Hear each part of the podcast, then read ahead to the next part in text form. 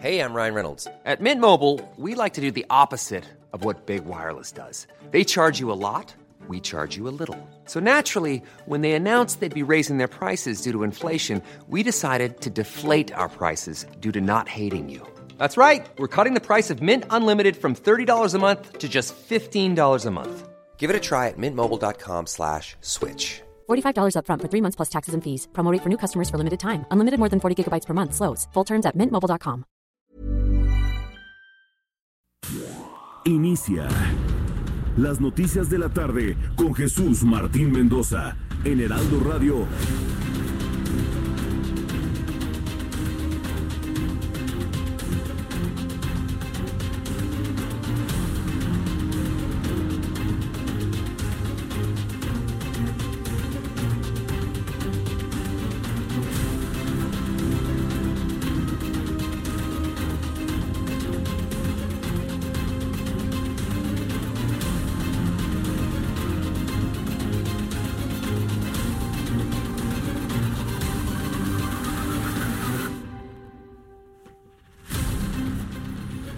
Son las 6 de la tarde con 3 minutos, tiempo del centro de la República Mexicana. Qué gusto que nos esté acompañando y poder acompañarlo a través de la señal de El Heraldo Radio 98.5 de FM. En esta tarde de martes 26 de noviembre del año 2019, a nombre del titular de este espacio, Jesús Martín Mendoza, le doy la más cordial bienvenida. Mi nombre es Manuel Zamacona y estamos listos para llevarle toda la información, por supuesto. Una vez más, aquí ya sabe, estamos hurtando el lugar de nuestro querido Jesús Martín, pero bueno, ya el día de mañana estará por aquí. Pero bueno, pues para que no se pierda la bonita costumbre, como dice nuestro querido Jesús Martín, estamos a través del 985 de FM, transmitiendo completamente en vivo desde la cabina principal de El Heraldo Radio, aquí en Insurgente Sur, número 1271, en Torre Carrache. Aquí están las oficinas de Heraldo Media Group. Y bueno, pues es una tarde eh, bastante movida en materia de información, así que qué gusto que nos esté acompañando. Los invitamos, por supuesto, a que nos sigan a través de las redes sociales en Twitter, Instagram, Facebook y YouTube. Estamos como El Heraldo de México o arroba el heraldo-mx, mi cuenta, para que estemos en contacto, arroba Samacona al aire. Vamos a estar haciendo contacto en estos momentos. Ya ha iniciado la marcha. Eh, como todos los días 26, por la desaparición de los 43 normalistas de Ayotzinapa. Ahora lo que estamos esperando es, por supuesto, que no se vaya a sumar algún tipo de estos grupos anarquistas, como lo ha estado ocurriendo en los últimos días. Ya usted eh, veía lo que ocurrió el día de ayer con esta marcha de las mujeres. Se ha distorsionado, por supuesto. Eh, se han, pues, digamos, incluido algunos grupos que desvían la atención, el objetivo per se de estas marchas. En fin, vamos a estarle informando todo lo que ha ocurrido a lo largo de las últimas 24 horas. Son las 6.5. Comenzamos. Hace unos momentos el presidente de Estados Unidos, Donald Trump, dijo que designará a los cárteles mexicanos como terroristas por su papel en el tráfico de drogas y personas. Ha iniciado la marcha de los padres de los 43 normalistas desaparecidos de Ayotzinapa. La Secretaría de Seguridad Ciudadana de la capital reporta cerca de 250 manifestantes. En unos momentos nos enlazaremos con el equipo de motorreporteros viales de El Heraldo Radio. El presidente Andrés Manuel López Obrador y David Malpaz se reunieron en Palacio Nacional para hablar sobre el combate a la corrupción y el cumplimiento del Estado de Derecho. La dirigencia nacional del PRD consideró insuficiente la propuesta de inversión que presentó este martes el presidente Andrés Manuel López Obrador con base en el Plan Nacional de Infraestructura. El, el Senado turna a la Comisión de Justicia la terna de aspirantes a ocupar un cargo como ministra de la Suprema Corte de Justicia de la Nación. Las tres candidatas son Diana Álvarez Mauri, Ana Laura Magaloni y Ana Margarita Ríos Farjat. Olga Sánchez Cordero, secretaria de Gobernación, informó que trabajan en coordinación con el gobierno de la Ciudad de México para identificar a los grupos de personas que participaron ayer en la marcha feminista y causaron daños a los monumentos y comercios. El abogado de Rubén Oseguera González, alias El Menchito, acusó a un consejero federal de dar la instrucción a un tribunal colegiado para negar un amparo a su cliente contra la extradición a Estados Unidos. Más adelante le diremos de quién se trata. La secretaria de Trabajo y Previsión Social, Luisa María Alcalde Luján, dijo que la subcontratación, conocida como outsourcing, se construyó al amparo del poder, esto en el marco de una reunión que tuvo con los senadores. Y una poderosa tormenta de nieve paraliza parte de Colorado en Utah, en Wyoming y Nebraska, esto en Estados Unidos, en el aeropuerto también internacional de Denver, que canceló 475 vuelos. Miles de palestinos protestaron este martes en Tel Aviv en defensa del primer ministro en funciones Benjamin Netanyahu tras formalizarse la acusación en contra por corrupción. Cada año entre 40 y 60 menores son detectados con VIH-Sida. El Hospital del Niño en Villahermosa, Tabasco, allá en el hospital, ¿eh? nada más en Villahermosa, Tabasco.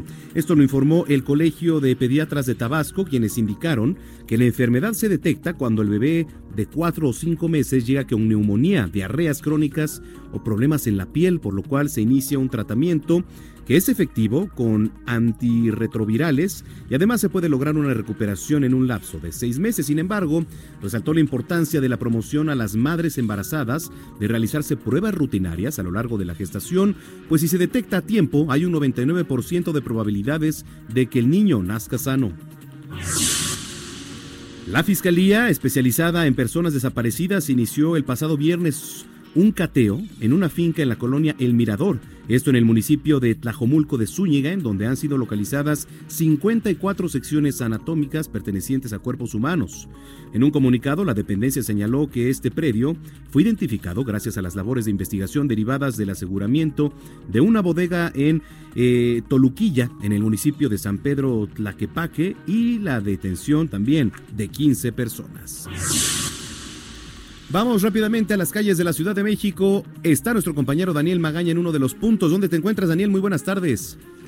¿Qué tal, Manuel? Muy buenas tardes. En la zona de la avenida Gelatao y el S6, esto pertenece a la alcaldía de Iztapalapa, una ciudad de situación que se presentó así. Y es que este día todos los martes se coloca un tianguis en esta zona y después de, de, de algunas palabras, de agresiones verbales, hombre sacó un arma contra varias personas, resultando lesionada una mujer que pues aparentemente cambió la vida en este punto.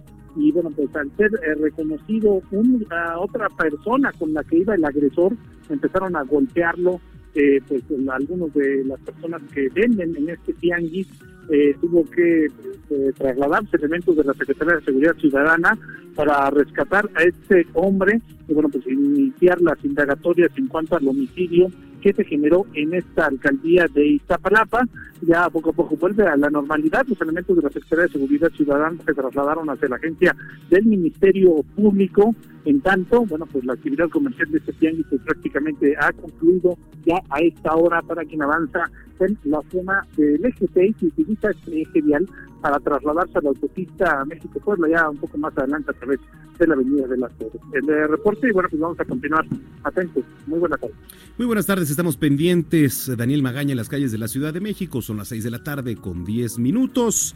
Oiga, eh, fíjese, están exhortando a las empresas al cumplimiento en el pago del aguinaldo.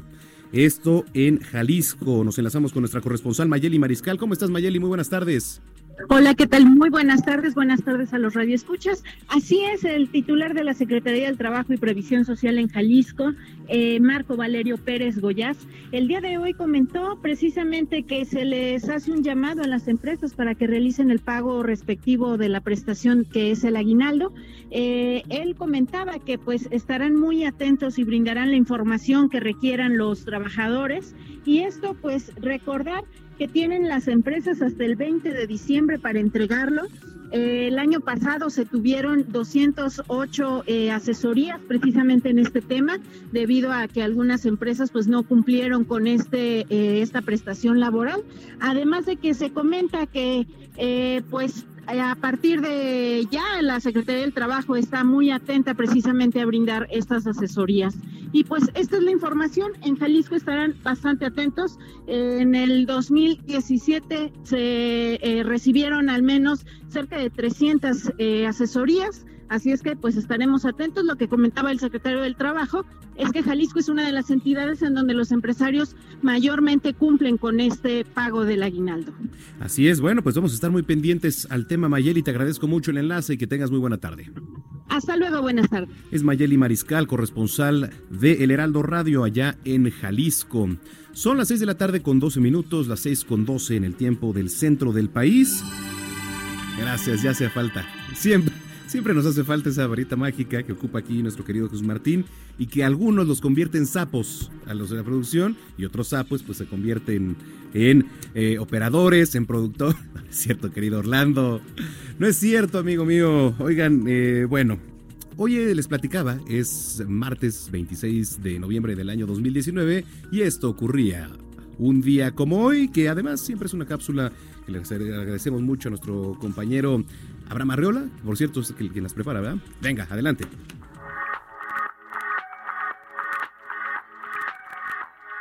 Excelente martes. Esto es lo que ocurrió en un día como hoy en México. 1919. Muere fusilado Felipe Ángeles, destacado general revolucionario, principal colaborador de Francisco Villa. 1948. El escritor mexicano Jaime Torres Bodet es elegido como director general de la UNESCO. 1983. Fallece Jorge Ibargüengoitia, escritor nacido en Guanajuato. Él fue el autor de La Ley de Herodes y Los Pasos de López. Claro, entre otras obras. En 1985, México pone en órbita su satélite, Morelos 2. Y ya, esto fue lo que ocurrió en un día como hoy, en México.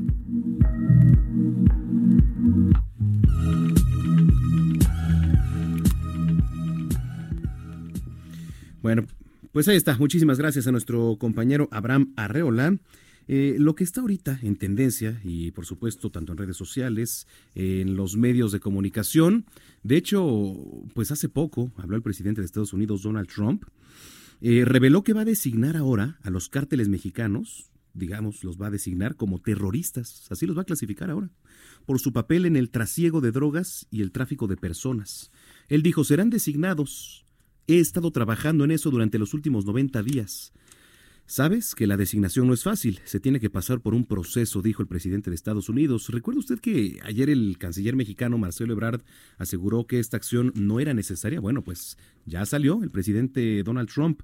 De hecho, por ahí el periodista Bill O'Reilly realizó una entrevista para radio, en donde Donald Trump eh, pues argumenta ¿no? que al designar a los cárteles mexicanos como organizaciones terroristas extranjeras, le dará al gobierno de Estados Unidos más poder para lidiar de manera más efectiva contra las drogas que fluyen hacia su territorio.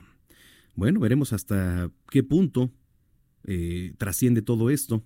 En días pasados también el presidente López Obrador estaba asegurando que el Estado mexicano tiene las capacidades y los recursos para desactivar a los cárteles y organizaciones criminales que operen aquí en el país, pero bueno, en tanto la designación ya está, ¿eh?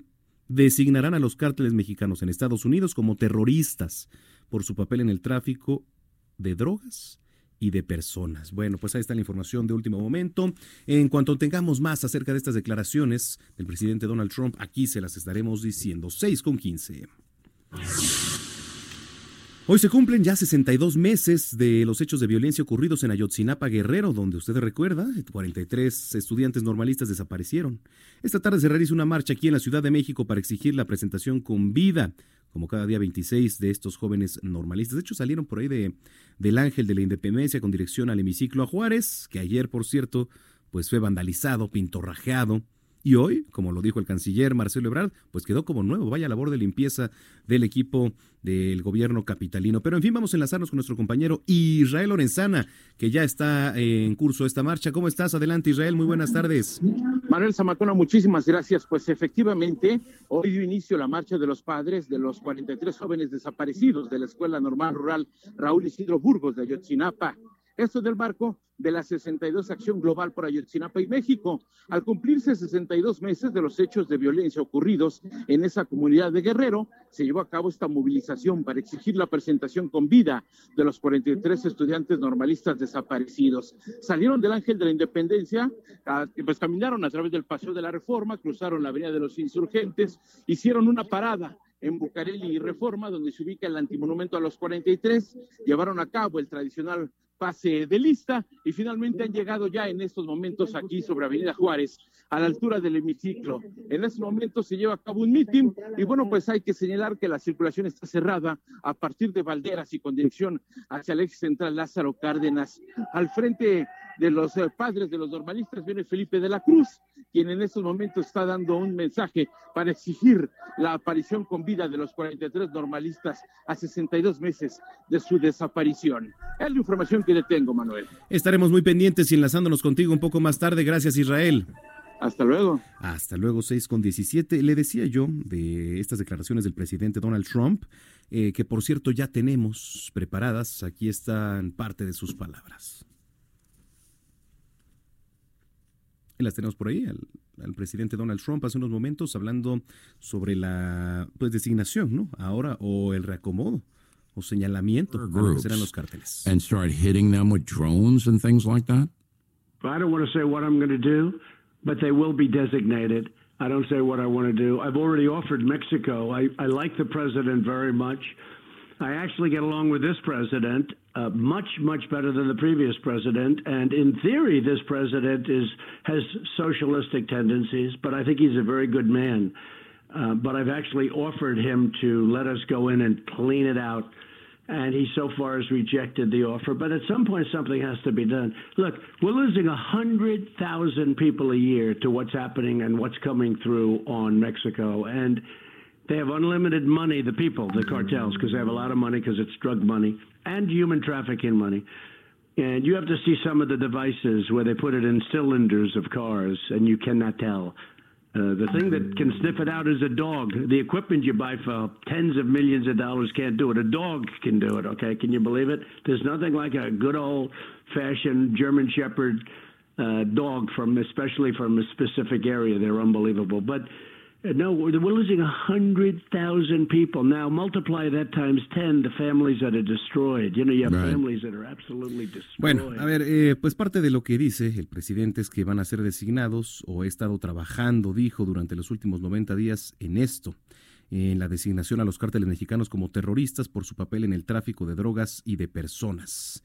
Eh, dijo, la designación no es tan fácil, se tiene que pasar por un proceso y estamos bien metidos en este proceso. Era una entrevista con el periodista Bill O'Reilly, en donde dice, organizaciones terroristas extranjeras le darán al gobierno de Estados Unidos más poder para lidiar de manera más efectiva con las drogas, que fluyen hacia su territorio. Estamos pidiendo 100 mil personas al año por lo que está sucediendo y lo que está pasando desde México. Pues ahí está entre esta entrevista radiofónica del presidente Donald Trump y el periodista Bill O'Reilly. Más adelante más información. Son las 6 de la tarde con 19 minutos. Bueno, oiga ya, por fin este martes el presidente Andrés Manuel López Obrador se reunió con el presidente del Banco Mundial, David Malpass, en Palacio Nacional. A través de su cuenta en Twitter, López Obrador indicó que con Malpass abordaron el combate a la corrupción y el cumplimiento del Estado de Derecho. El mandatario añadió que él y el titular del Banco Mundial coincidieron en trabajar juntos en proyectos pues, de desarrollo de bienestar. Esto fue lo que dijo en su cuenta de Twitter el presidente. Intercambiamos opiniones con David Malpaz, presidente del Banco Mundial. Coincidimos en trabajar juntos en proyectos de desarrollo y bienestar. Cada vez es mayor la confianza en México por la política aplicada de no permitir la corrupción y de hacer realidad el Estado de Derecho. Bueno, pues ahí está. Así que, pues interesante la reunión que se tiene ahí con el Banco Mundial. 6 con 20. El presidente nacional del PRD, Ángel Ávila Romero, consideró insuficiente la propuesta de inversión que presentó este martes el presidente Andrés Manuel López Obrador con base en el Plan Nacional de Infraestructura. Ángel Ávila aseguró que la primera parte del plan de infraestructura es absolutamente insuficiente para poder reactivar el sector económico. Además, recriminó al mandatario la reducción de 15% a la inversión en infraestructura en el recién avalado presupuesto de egresos para de 2020 y la desaparición de las zonas económicas especiales con las que se buscaba pues detonar la inversión en el país, esto es importante. Ante este hecho, pues hicieron un llamado para pedirle al presidente que convoque la confianza de los inversionistas, que entienda que la cancelación del aeropuerto de Texcoco fue un golpe a la credibilidad del gobierno y es que es insuficiente lo que el día de hoy se acordó. Se aplaude el esfuerzo, pero la realidad es que no vamos a crecer mucho con esta inversión. Esto fue lo que dijo el líder perredista Ángel Ávila Romero. 6 con 21. Ahora, eh, ¿cuáles son, pues digamos, los puntos clave de este Plan Nacional de Infraestructura? Le platico un poco. Se trata de 147 proyectos de infraestructura, ¿no? A lo largo de este año del, y del otro. Tendrá una inversión total de 859 mil millones de pesos. Son 72 proyectos que serán iniciados y finalizados en el año 2020. 41 de estos proyectos serán para el lapso 2021-2023, mientras que 34 serán para 2023-2024. Ahora no se contemplan lo que son los sectores de energía y los sectores de salud. Le platico como pues, la construcción de hospitales, ¿no? Por ejemplo. El sector más beneficiado será el del transporte, seguido del de turismo. La región norte del país será la que tenga más proyectos de infraestructura. Bueno, y por cierto, por cierto, ante integrantes ya de la iniciativa privada, el presidente López Obrador presentó el primer paquete del Plan Nacional de Infraestructura, el cual pues va a alcanzar la inversión de 859 mil millones de pesos para, les reitero, 147 proyectos. Tenemos la, la voz del presidente López Obrador. En unos minutos más vamos a platicarle.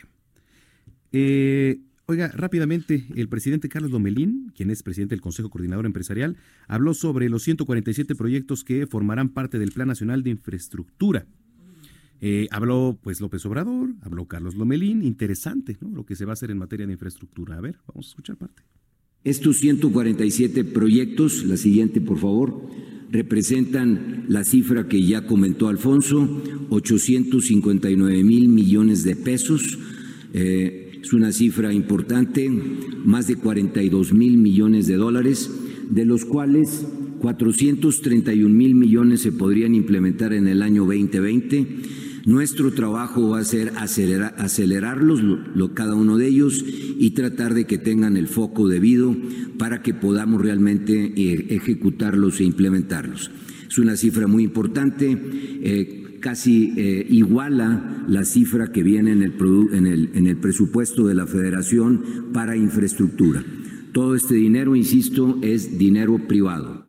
En nuestro país, desde luego, que la inversión privada representa casi el 80% de la inversión general, de la inversión global.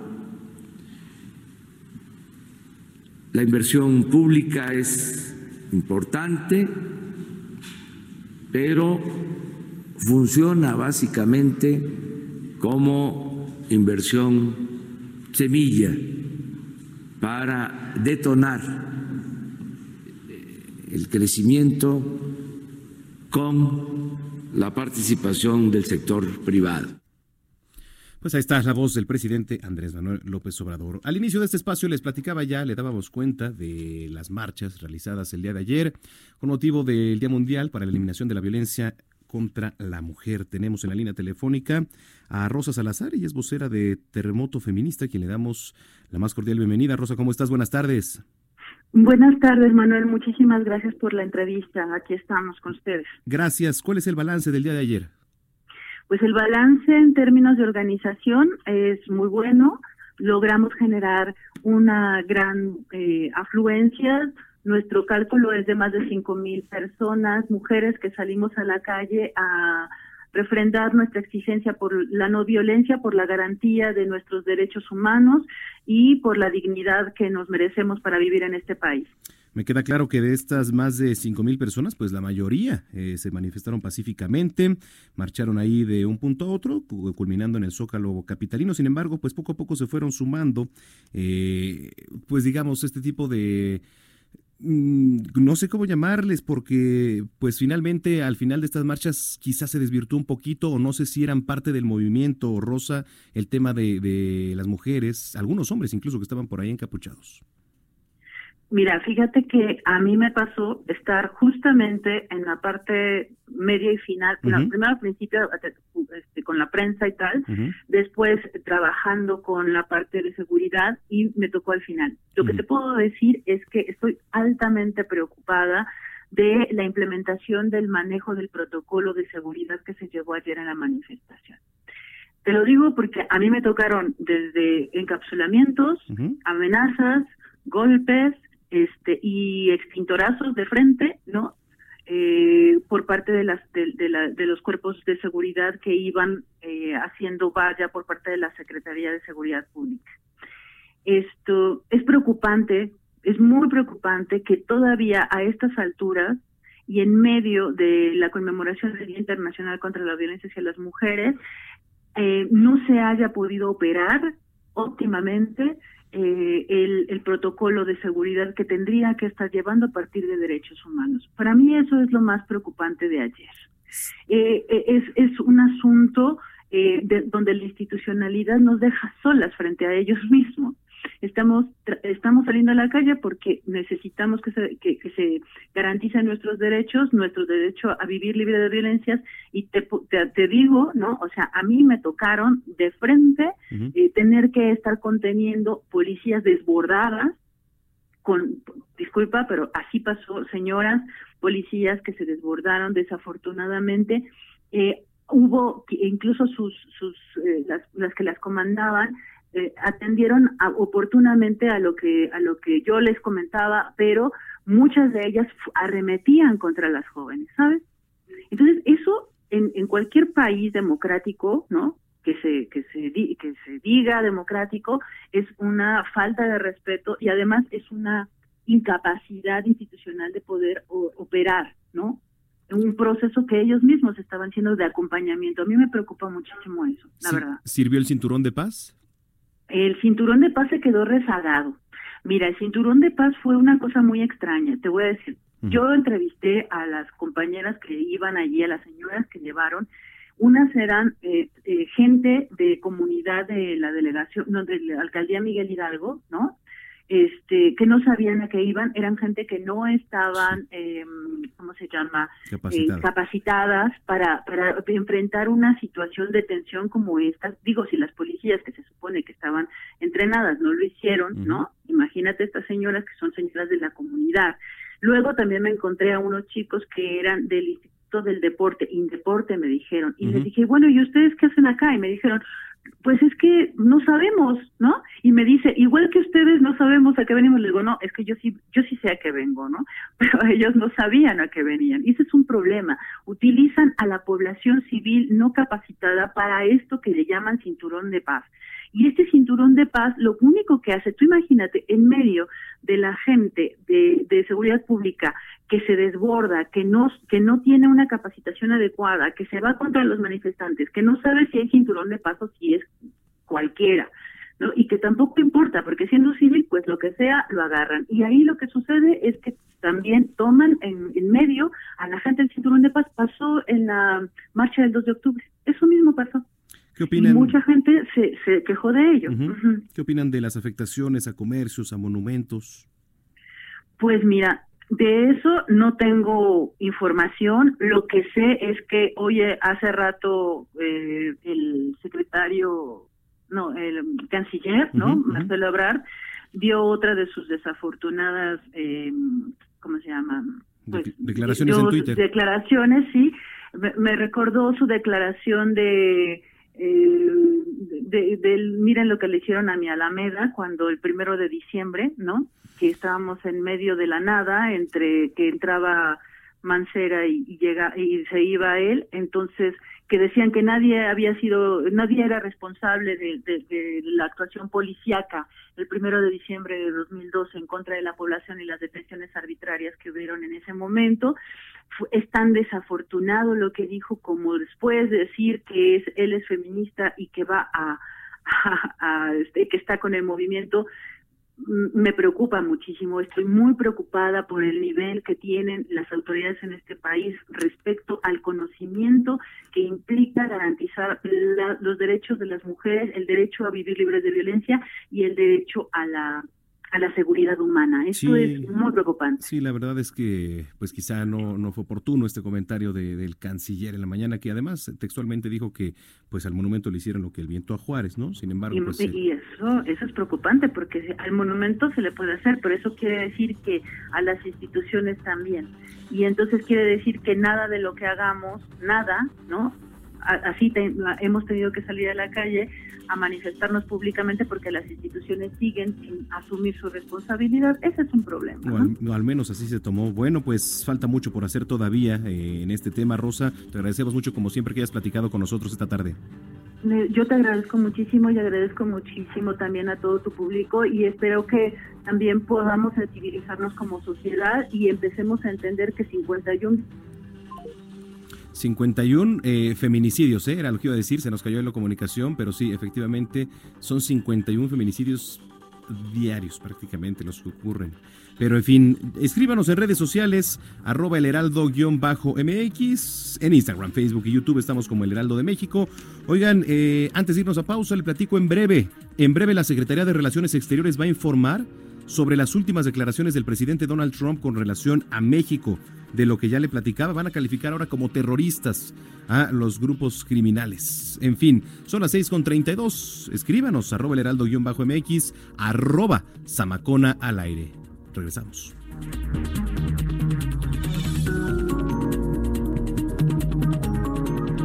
Escuchas a Jesús Martín Mendoza con las noticias de la tarde por Heraldo Radio, una estación de Heraldo Media Group. Escucha la H, Heraldo Radio.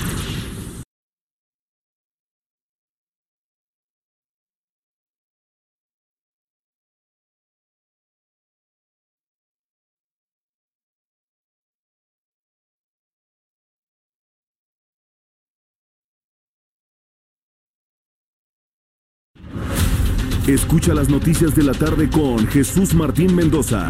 Regresamos.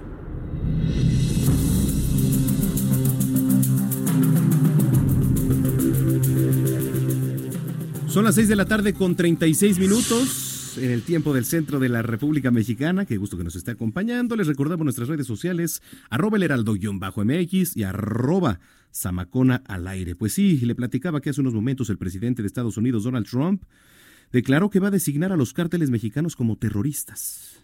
Vamos a enlazarnos con nuestro querido Francisco Villalobos allá en Estados Unidos. Paco, qué gusto saludarte. No tan buenas noticias, pero sí me da mucho, mucho gusto saludarte. ¿Qué tal, Manuel? ¿Cómo estás? Muy buenas tardes. En efecto, el presidente Donald Trump, en una entrevista que tuvo con el ex ícono de Fox News, el señor Bill O'Reilly, en, en un programa, en su programa de noticias, nada que ver con el pool mediático que tenía antes con Fox después de ser despedido hace dos años por acoso sexual. Pues bueno, tuve esa conversación con el presidente Donald Trump y le preguntó a Bill O'Reilly que por qué los Estados Unidos, si se va a la guerra este, por países que le matan miles de sus ciudadanos, ¿por qué no se va a la guerra en contra de cárteles de la droga que matan año con año a cientos de miles de norteamericanos con su venenoso producto?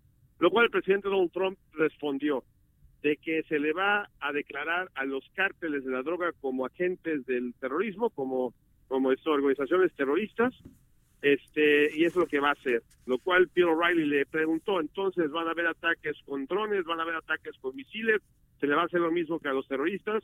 Donald Trump respondió, no, este, yo no voy a decir lo que vamos a hacer, pero sí vamos a hacer algo. A mí me cae muy bien el presidente López Obrador, es algo socialista, pero es una buena persona y este y yo ofrecí toda la ayuda, todas las herramientas del ejército. Eso es lo que dijo Donald Trump. Ahora, eh, Manuel, queridos amigos de Heraldo de México, hay que tener esta noticia, claro, que verla con la importancia que se merece, pero también tomarlo con pinzas. En primer lugar, Donald Trump este no puede ah, este, ordenar un ataque como tal en contra de los cárteles de la droga hasta consultarlo con el Pentágono y, por supuesto, obtener autorización del Congreso de los Estados Unidos porque al final de cuentas son los que financian el asunto y el Congreso lo controla este, Nancy Pelosi y los demócratas. Dos, también es muy importante recalcar que el presidente Donald Trump está en constante estado de campaña, que el presidente Donald Trump tuvo una pésima semana por la investigación de su destitución y por ende es muy común por parte de Donald Trump dar ese tipo de anuncios explosivos para que personas como tú, personas como yo, en diferentes este, medios de comunicación, nos pasemos hablando, analizando por días este asunto, este, este hipotético plan, que a lo mejor sí los designa como terroristas, pero no hace nada, y este distraer de los problemas reales que tiene el presidente Donald Trump. Entonces, la nota es, lo dijo esto con Bill O'Reilly, que eso se constituyen una realidad en la cual veamos misiles Tomahawk volando por desde buques norteamericanos muy lejos de las fuerzas mexicanas y que con presión quirúrgica ataquen a las casas, a las camionetas, a los cárteles de la droga, o que haya helicópteros de fuerzas especiales y, y secuestren a los líderes, a los capos y los lleven a Estados Unidos, yo siento que estamos muy lejos de esa bélica realidad, querido amigo. Híjole, qué importante, qué importante lo que nos platicas y el análisis que haces, Paco, porque sí, efectivamente, pues muchos dijimos aquí, oye, pero ¿qué significaría que ahora estos cárteles sean tratados como terroristas? que nos vamos a ver envueltos como países como Afganistán, como el propio Irán, ¿no? O sea, ¿qué es lo que incluye? Pero bueno, aquí ya lo puntualizabas, ¿no? Hay que ser cautelosos, ¿no? Eh, hay que obtener esas primero eh, autorizaciones, no es tan fácil, ¿no? El catalogar a, un cartel como terrorista. Y el otro punto, que es más importante aún, sí, efectivamente, pues está en campaña permanente ya el señor Donald Trump y así como dice una cosa, pues dice la otra, así como un día se amanece con una idea, el otro día amanece con otra y la tuitea, ¿no? O sea, esto puede variar mucho, Paco. Y también esta guerra contra el narco, este querido amigo, o sea, digo, comenzó hace mucho tiempo, mucho antes que Donald Trump la presencia norteamericana en Estados Unidos, este, pero la presencia norteamericana en México ha sido este, latente y tangible desde la década de los ochentas. No hay que olvidar Caro Quintero cómo ejecutó a Quique Camarena, el agente de la DEA, trabajando ahí en, los, en, México, en la oficina de la DEA, oficina físicamente en México, la DEA, oficiales norteamericanos armados trabajando en, en México y que le costó la vida a este oficial federal y o sea, digo, se hablaba de que iban a entrar tropas, de que Reagan iba a invadir México, en fin, o sea, enseñar de cosas, lo mismo cuando George Bush declaró, papá, declaró la guerra contra las drogas, igual también se creyó que se iba a haber un asunto bélico y demás, no pasó nada, con yo, este, Bill Clinton, este, ¿cómo se llama? Claro que se este, empezaron los principios de Al Qaeda, pero o sea, este, cada administración ha mencionado de que estamos en una guerra contra las drogas pero ha sido más una guerra interna en cuestiones de cateos, en cuestiones de decomisos en la frontera, ya estando aquí en Estados Unidos la guerra, y no una guerra que ha trascendido las fronteras de este país. Entonces, con pinzas, este, según el, este, el secretario de Relaciones Exteriores mexicano, el señor Ebrard, él no se esperaba que iba a dar ese tipo de anuncio. El presidente Trump ya se pronunció con Bill O'Reilly, eh, falta qué es lo que significa eso en, en, acciones tangentes, en acciones reales, pero sí hay que tomarlo con cautela y con mucha mucha seriedad. Híjole, bueno, pues qué importante hacer contacto contigo allá en Estados Unidos, Paco. que nos aclaraste o nos dejaste ver también quizá otro lado de este anuncio. Vamos a estar esperando ahora la respuesta por parte de las autoridades mexicanas. Gracias y si lo permites, estamos en contacto. Es lo mínimo que te mereces, querido compañero. Un abrazo, estamos al pendiente. Gracias, querido Paco. Un gran abrazo, gran, gran amigo Francisco Villalobos en Estados Unidos. Son las 6 de la tarde con 42 minutos. Saludos a los que nos escriben en redes sociales. Dice ese sonido de la varita mágica lo sustrajeron de allá, de, ya sabes dónde. Sí, efectivamente, se trajo mucha producción de allá. Nuestro querido Jesús Martín Mendoza, porque pues también es parte de, de él, ¿no? Es parte de su producción y es su estilo. Dice Moche, Manuel, muy buenas tardes. ¿Qué sucedió en la base aérea militar de Santa Lucía? Si es correcto que no se lograrán hacer operaciones simultáneas. Por otra parte, no estoy de acuerdo con lo sucedido en la marcha de ayer. No es justo dañar patrimonios históricos. Y qué bueno que nos escribes, mi estimado Moche, porque vamos a dar pie con esto a la segunda entrevista, que es con Héctor Barrera, el diputado integrante de la Comisión de Seguridad Pública del Congreso Capitalino, que por cierto la semana pasada estuvo aquí en el noticiero Capitalino con Brenda Peña y su servidor. ¿Cómo está, diputado? Gusto saludarlo. Buenas tardes. Bien, Manuel, un placer saludarte a ti y a tu auditorio amigo. ¿Qué opinan sobre los hechos ocurridos ayer? Sabemos que mucho, la mayoría de estas movilizaciones se manifestaron pacíficamente, sin embargo, pues otra vez hay un grupo por ahí que mm, pues parece ser que lo único que le interesa es hacer desorden aquí en la capital. ¿Qué, qué está pasando, diputado? Pues primero que nada, respetable el tema de la expresión, la manifestación, la libre manifestación y expresión de los derechos, obviamente, de las mujeres. El, tema es cuando se transgrede o se vulneran otros derechos, como lo es el afectar el patrimonio histórico, atentar contra la integridad física de otras personas. Y veíamos, veíamos en algunos medios, en algunas redes, una imagen, por la verdad que, que nos, que nos, nos genera cierta preocupación, creo, a todos, ¿no? Una, una, una mamá poniendo a su niñita a grafitear eh, Paseo de la Reforma. Eh, la verdad que creo que deslegitima una lucha tan importante de tantas mujeres, de que no sean violentadas, que yo creo que es válido la exigencia, como se venía haciendo para solicitar al gobierno que emitiera la alerta de género, eh, que se emitieran disposiciones para cuidarlas, para protegerlas y para estar al pendiente de todas las mujeres y que ninguna más fuera violentada, ni por terceros, ni por, la, ni por, ni por funcionarios públicos, como se había dicho en algunas autoridades. El tema es que cuando, cuando esto se genera violento, agresivo, que eh, el, monumento, el monumento de Bellas Artes, el Palacio de Bellas Artes se salvó, ¿no? Porque había como barricada, pero no así el hemiciclo a Juárez, ¿no? Que quedó todo grafiteado, eh, a unas personas les rociaron eh, cloro, sí, los agredieron. Creo que esto ah, no, no debe de ser así. Creo también que lo que estamos como ciudadanos es que se, se actúe y se respete el Estado de Derecho y se respete la ley y se haga respetar la ley. Eh, sí a la libre manifestación, claro. sí a la libre expresión, pero cuando se transgrede el derecho de terceros, donde se afecta el patrimonio histórico, donde se afecta a la iniciativa a los, a, a los locatarios que tienen en la zona, donde se atenta contra la integridad física de las personas, creo que ahí es donde ya las cosas, como el Día Internacional de la No Violencia a la Mujer, pues creo que no queda no, no queda bien parado, ¿no? Sí, eh, porque desvirtúa. ¿Qué opino del cinturón de paz, diputado? Se desvirtúa.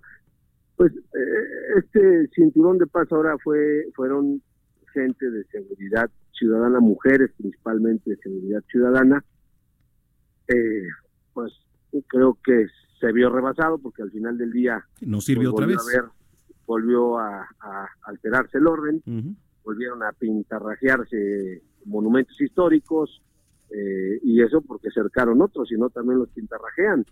Eh, digo, esto es, rompieron vidrios, creo que esto es lo que no se puede permitir. Si hay hartazgo, si hay descontento, si hay crisis de inseguridad, claro que tenemos que exigir resultados, claro que ha habido violencia contra muchas mujeres y contra muchos hombres y contra muchos niños, pero, pero creo yo que que cuando, cuando se atenta contra terceros, ahí es cuando se daña pues incluso se, desvirtúa, como tú de forma acertada lo dices, Manuel, el tema de, del Día Internacional de la No Violencia contra la Mujer. Sí, porque además es importante, es importante el tema, creo que es importante ponerle atención y ese era el objetivo de la marcha, también una exigencia a las autoridades. Sin embargo, pues si de verdad estos grupos quisieran eh, que, se les, que se les pusiera atención, pues creo que no es la manera, creo yo, no es la manera.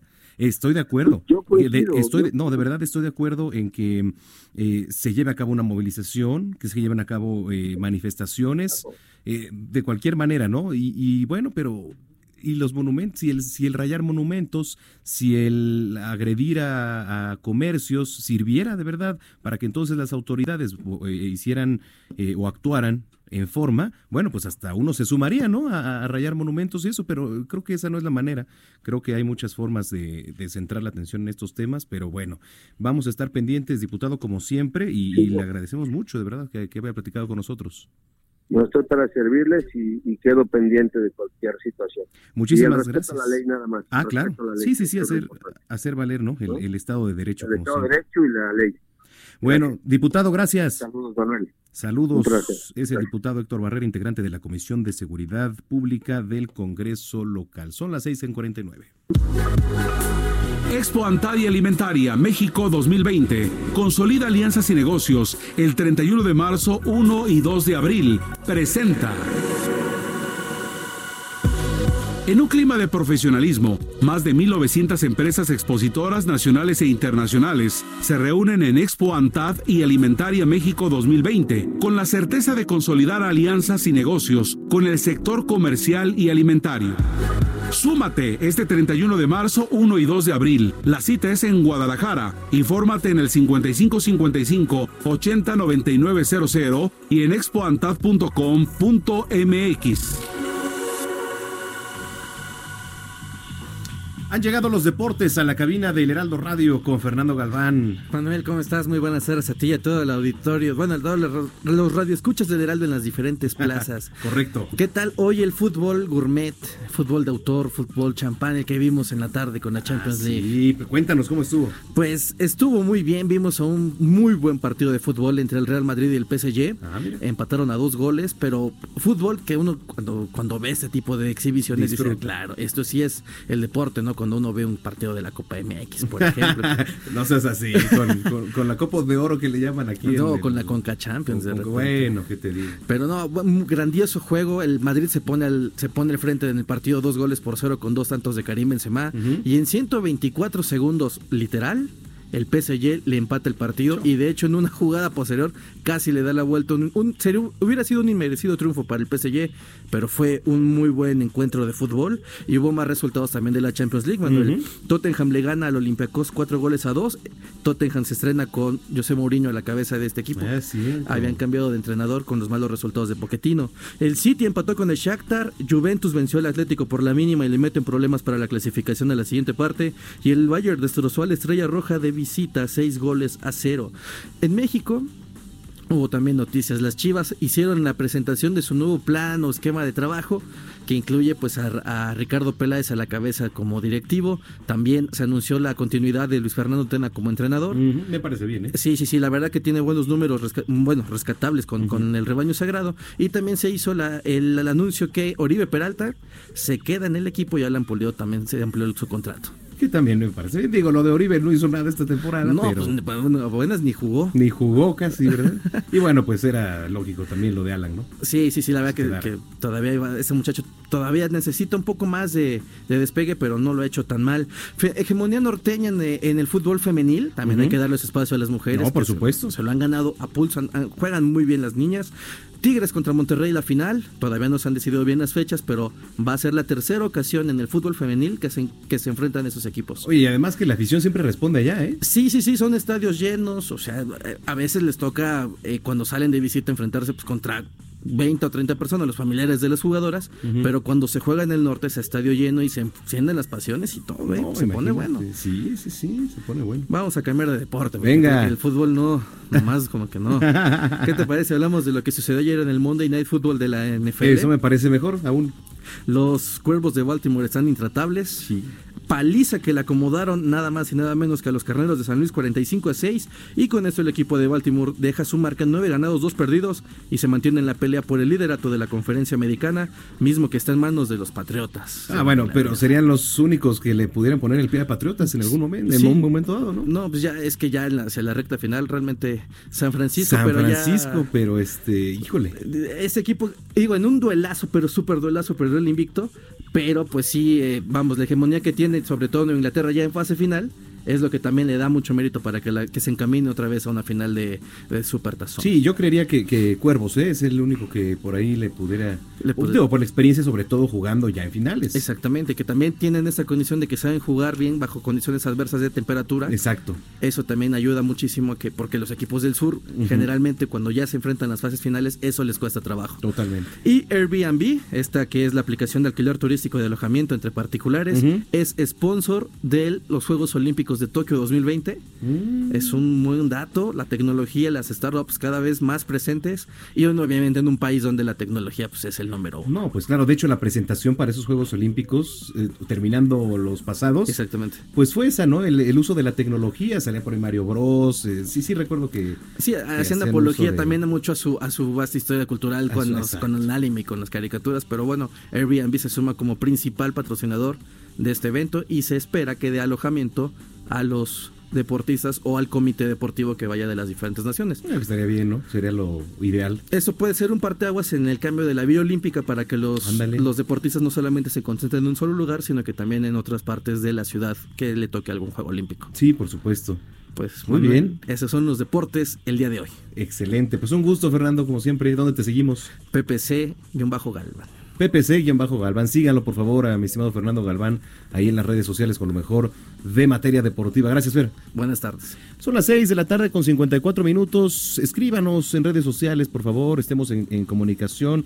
Arroba el heraldo-mx, arroba el heraldo de México en Instagram, en Facebook y YouTube, el heraldo de México y a los que nos escriben también, muchísimas gracias. Ahorita le damos salida a sus comentarios.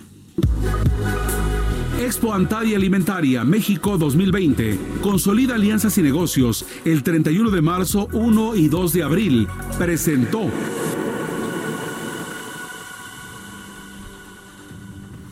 Bueno, pues ahí está. Gracias nuevamente a Hugo Zamudio que nos escribe. Dice Samacona, saludos, escuchando el programa. Gracias, Hugo, por estarnos sintonizando. Mocho otra vez nos escribe. Dice: Es cierto que el piloto de Aeroméxico que solicitó a AMLO seguir con Texcoco fue retenida su licencia. Híjole, eh, sí leímos por ahí algo en redes sociales, pero en unos minutos te confirmo porque estaba también esa polémica. En fin, les repito las redes sociales, arroba el heraldo-mx, arroba zamacona al aire. Regresamos más tenemos mucho programa por delante, son las 6.55. Pausa y volvemos.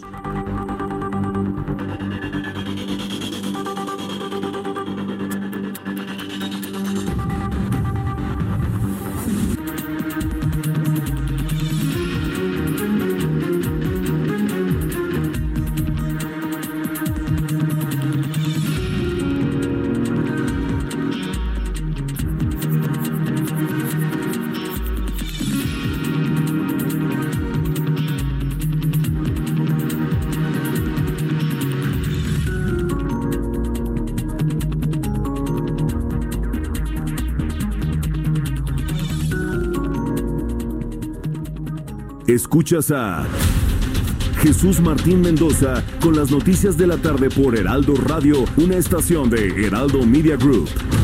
Escucha la H, Heraldo Radio.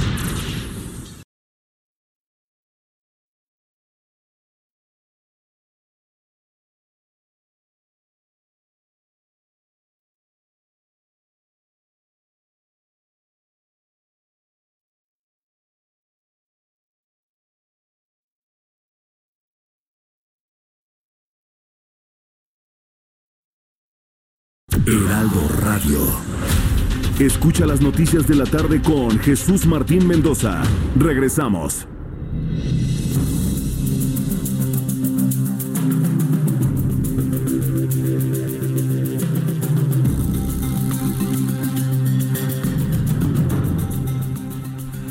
Son las 7 de la noche en punto en el tiempo del centro de la República Mexicana. Qué gusto que nos está acompañando aquí en esta segunda hora de las noticias de la tarde con Jesús Martín Mendoza, que a su nombre le doy la más cordial bienvenida. Yo soy Manuel Zamacón. El día de mañana ya estará por aquí nuestro estimado Jesús Martín Mendoza. Mientras tanto, le doy un resumen de las noticias más importantes hasta el momento.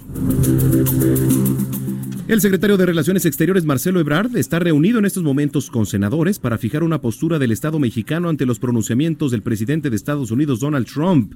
Estamos a la espera de una conferencia de prensa. En tanto, Adrián Levarón dijo en entrevista desconocer las implicaciones de declarar como terroristas a los cárteles mexicanos y recalcó que solo, solo quiere que se aclaren los asesinatos en México. Con 400 votos, la Cámara de Diputados aprobó la llamada Ley Olimpia, estas reformas que visibilizan y defienden la violencia digital para pues atajar ahora este nuevo escenario en donde se hostiga y acosa a las mujeres. Las reformas a la Ley General de Acceso de las Mujeres a una vida libre de violencia, cuyo dictamen fue remitido al Senado, establece que este tipo de violencia sean entendidas como acoso, hostigamiento, amenazas, insultos y vulneración de información privada.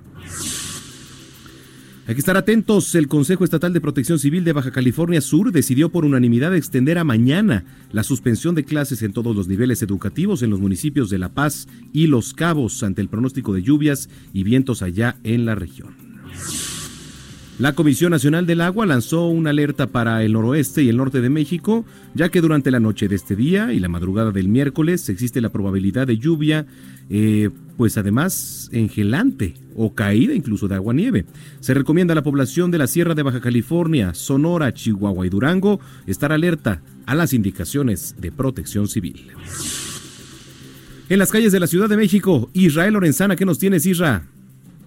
Manuel Zamacona, muchísimas gracias. Pues ya a conocer esta movilización que se registró de la Independencia con dirección hacia el hemiciclo a Juárez. Ya para estos momentos ha terminado el mitin. Los padres y familiares de los 43 normalistas de la normal rural Isidro Burgos de Ayotzinapa comienzan a retirarse. La circulación se restablece a partir del Paseo de la Reforma a través de Valderas y con dirección hacia la zona de central Lázaro Cárdenas. Aún así, hay que manejar con mucho cuidado, anticipar su paso por varios minutos, esto con dirección también hacia calles del centro histórico. A través del Paseo de la Reforma, la circulación totalmente aceptable de insurgentes y con dirección hacia la Avenida Hidalgo en ambas direcciones. Si requieren alguna alternativa, Avenida Chapultepec, Puente de Alvarado y la Ribera de San Cosme son la mejor opción esta noche. Manuel, es la información que te tengo. Únicamente preguntarte, ¿no hubo grupos de anarquistas esta vez en la movilización? Pues fíjate que no, a diferencia del día de ayer donde todo era un caos, el día de hoy fue en total orden, en total paz y pues se desplazaron del Ángel de la Independencia sobre reforma, se incorporaron a Avenida Juárez y llegaron hasta el hemiciclo y por suerte todo en total calma, Manuel Bueno, pues perfecto, gracias Israel y estamos pendientes. Hasta luego. Hasta luego, en otro punto, Daniel Magaña, Daniel, ¿qué nos tienes adelante? Para las personas que se encuentran afectadas Ignacio Zaragoza, pues en aumento esta actividad eh, vehicular, todo en dirección al oriente. Ya tenemos bastante carga vehicular para que avanza entre la zona de Boulevard Puerto Aéreo hacia la zona de de la ciudad. Semáforos de operaciones en esta zona, pues es la que retrasa el avance a partir de aquí. El avance es los Híjole, estamos, estamos teniendo ahí problemas con la comunicación, mi estimado Daniel. Te vamos a volver a llamar en unos minutos más para que nos platiques qué es lo que está ocurriendo en las calles de la Ciudad de México. Mientras tanto, los invito a que nos escriban en redes sociales, arroba el heraldo-mx y arroba zamacona al aire 7 con 4. Bueno, pues ya le decía de este Plan Nacional de Infraestructura que fue presentado por el presidente Andrés Manuel López Obrador esta mañana durante su conferencia matutina. ¿De qué va? Ya le desglosamos aquí una parte, quizá los puntos más importantes de estos 147 proyectos, pero también interesante la inversión que hace el sector privado. Tenemos el gusto de saludar en la línea telefónica a Pedro Tello, él es analista financiero, a quien saludamos con mucho gusto. Pedro, ¿cómo estás? Buenas tardes. Manuel, qué gusto saludarte, muy buenas tardes. Te saludo con gusto a ti y a quienes siguen este espacio. Gracias. Eh, pues no menor la inversión de, de 859 mil millones de pesos para el plan de infraestructura de Andrés Manuel López Obrador, anunciado hoy por los empresarios. Yo creo que es un programa que apunta en la dirección correcta. Es decir, si México no invierte en infraestructura y no empieza a recuperar el terreno perdido, no solamente en este 2019, Manuel, sino en los años previos, difícilmente tendremos una economía con capacidad de mejorar su competitividad por cuanto a comunicaciones y transporte se refiere, y tampoco tendremos capacidad para atender los requerimientos de una sociedad en expansión que requiere más y mejores servicios en cobertura, lo mismo de salud, pero también de educación y de servicios de alumbrado público, por señalar algunos ejemplos que nos pueden hacer sentido a quienes nos están escuchando.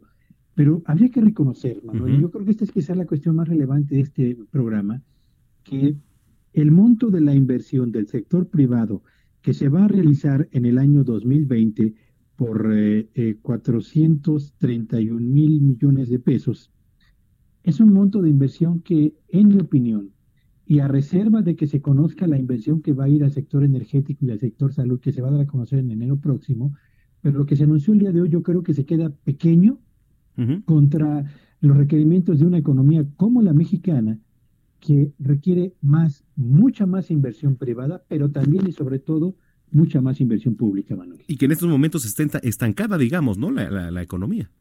Sí, por supuesto. Más allá del bizantino debate entre si estamos en recesión técnica o en estancamiento, lo cierto es que la economía mexicana tiene en este 2019 un año literalmente perdido en materia de crecimiento, pero también en materia de mejoría en el bienestar de los hogares mexicanos. ¿Por qué digo esto?